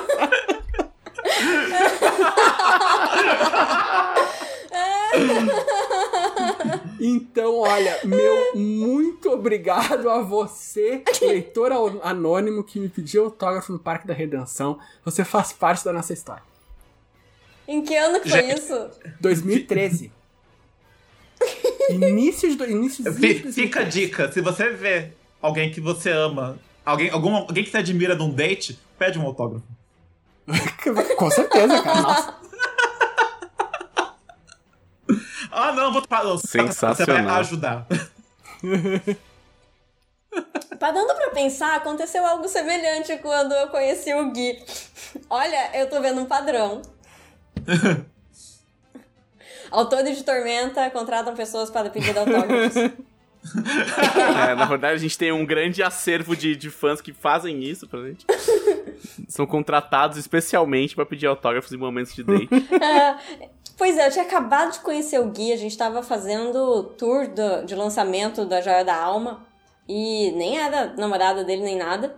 E a gente tava, enfim, né, tour. Nós viajamos por várias cidades, pegamos vários aeroportos. E em um deles, em São Paulo, se não me engano, veio um cara.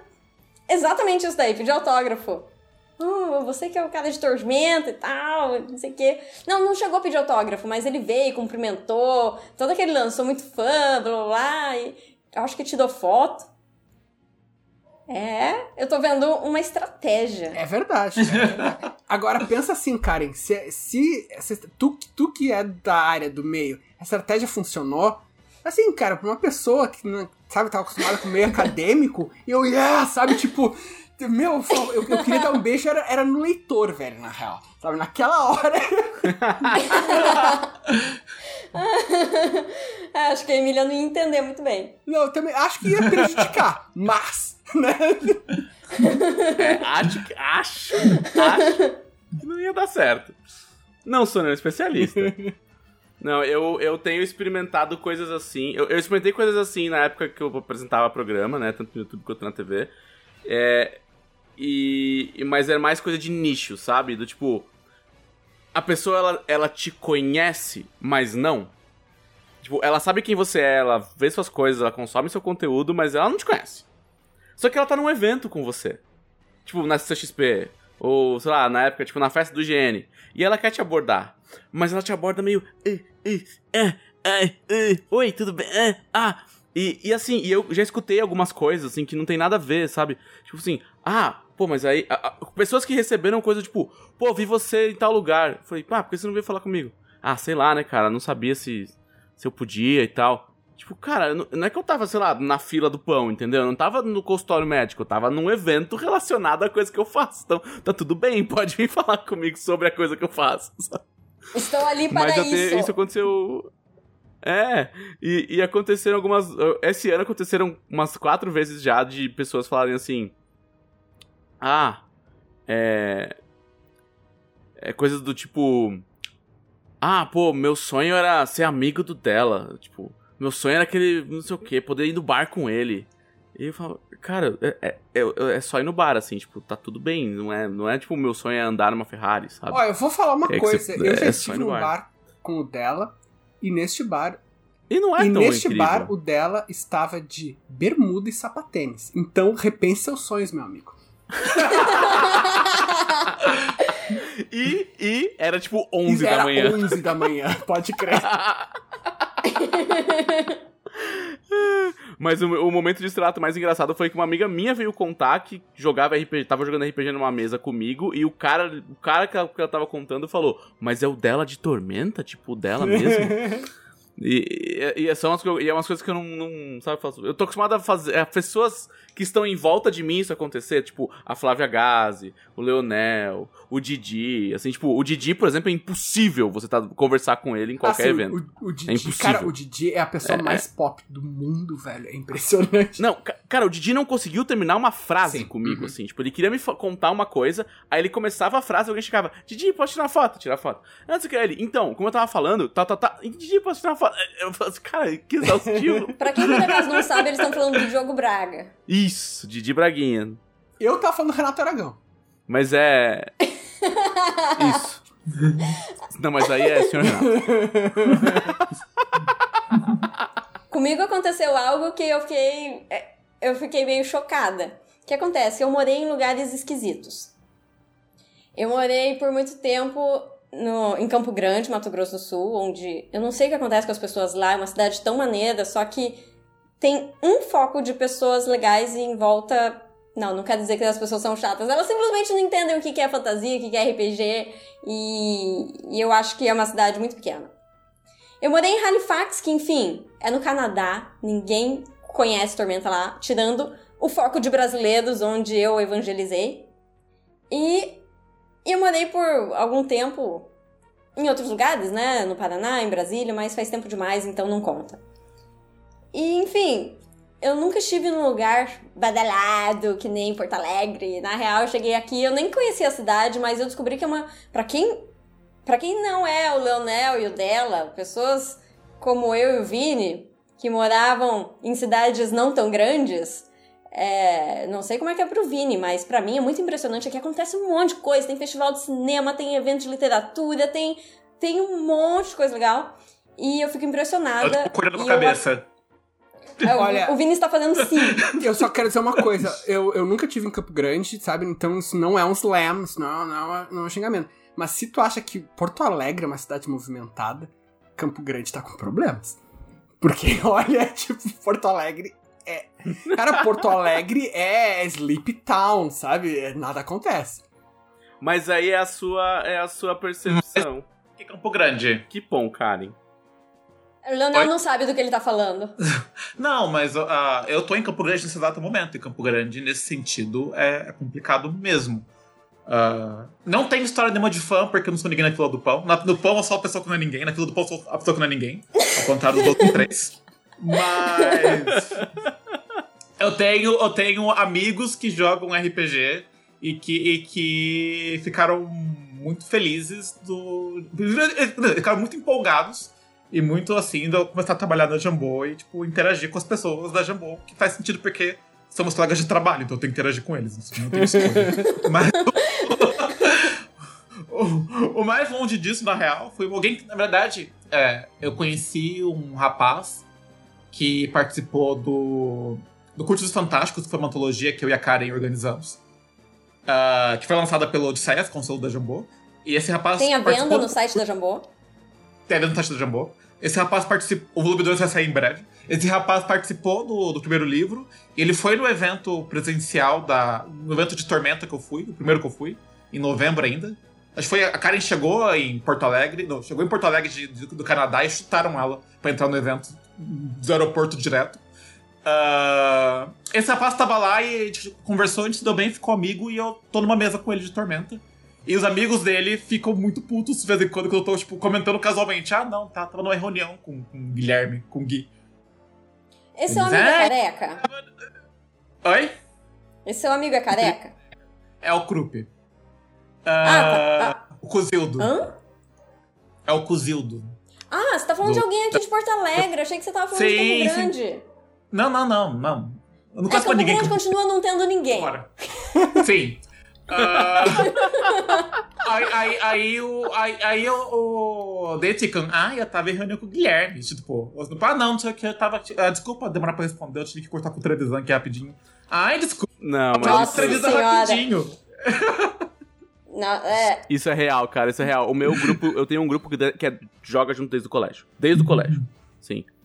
E é um grupo que quando a gente tinha 14, 13 anos, a gente pegou fila no EIRPG pra pegar autógrafo do Caçaro, do Trevisan, do, do, sabe, do Saladino. E aí, tipo, pra eles hoje eu tá, tipo, em contato com os caras, trabalhando, é, produzindo do lado deles e tendo e- participando da vida pessoal dos caras, é do tipo assim, mano, tipo. é- é- é- o- os caras olham e falam assim: Ah, nossa, mas então você ficou amiguinho deles. tipo, tem esse, esse debochezinho, é muito engraçado, Sim. sabe? Tipo, Uhum.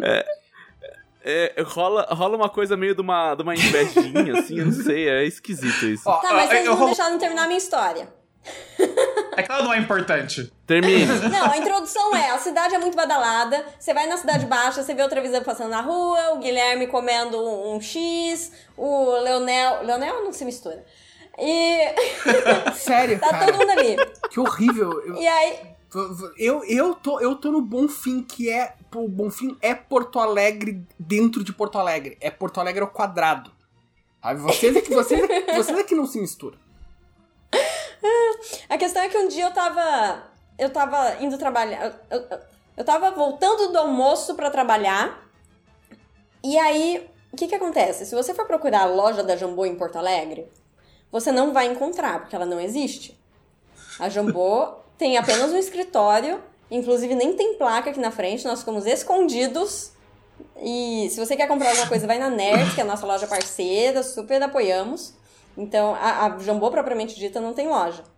E aí eu tava indo trabalhar toda tranquilo, meio mulamba, assim, né? Sem muita preocupação, sem maquiagem, de óculos, e o cabelo bagunçado. E de repente me aparece um fã. Cara, deixa eu tirar uma foto! E, e claro que eu não recusei, né? Tirei a foto e tal. E depois comecei a pensar se eu devo andar pela rua disfarçada. Karen, você sofreu a maldição, cara. A Flávia fala que essa maldição é real e atuante. Ela fala sempre, sempre que ela fala, vou comprar um cigarro na esquina. Eu vou de pijama. ela encontra algum fã que pede pra tirar uma foto. É assim, tipo, 100% das vezes. É, nunca me apareceu quando eu tô arrumada. É isso. Ó, antes da gente encerrar, só um recadinho final. Agora, no site da Jambô, vocês já sabem que tem a Jambô Curadoria, que tem os livros que nós recomendamos, estão à venda lá. Só que agora tem uma coisa É. mais legal ainda, que é cada um tem a sua página. Então, se você entrar lá em Jambô, editora... Ah, eu não vou colocar o, o- falar o link aqui, que é muito difícil. Vou colocar na postagem do blog, mas tem tipo a página da Karen, com as recomendações da Karen, a página do Leonel, a página do Vini, o dela não tem página ainda, dela cadê as suas recomendações? Ela não fez página. E então, Dela feio, feio. então você pode entrar lá e ver quais livros cada um de nós recomenda para que vocês leiam. Ê! E é isso. Então é isso, pessoal.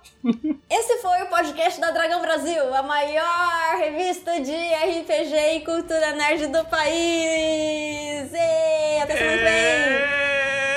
Ê! É.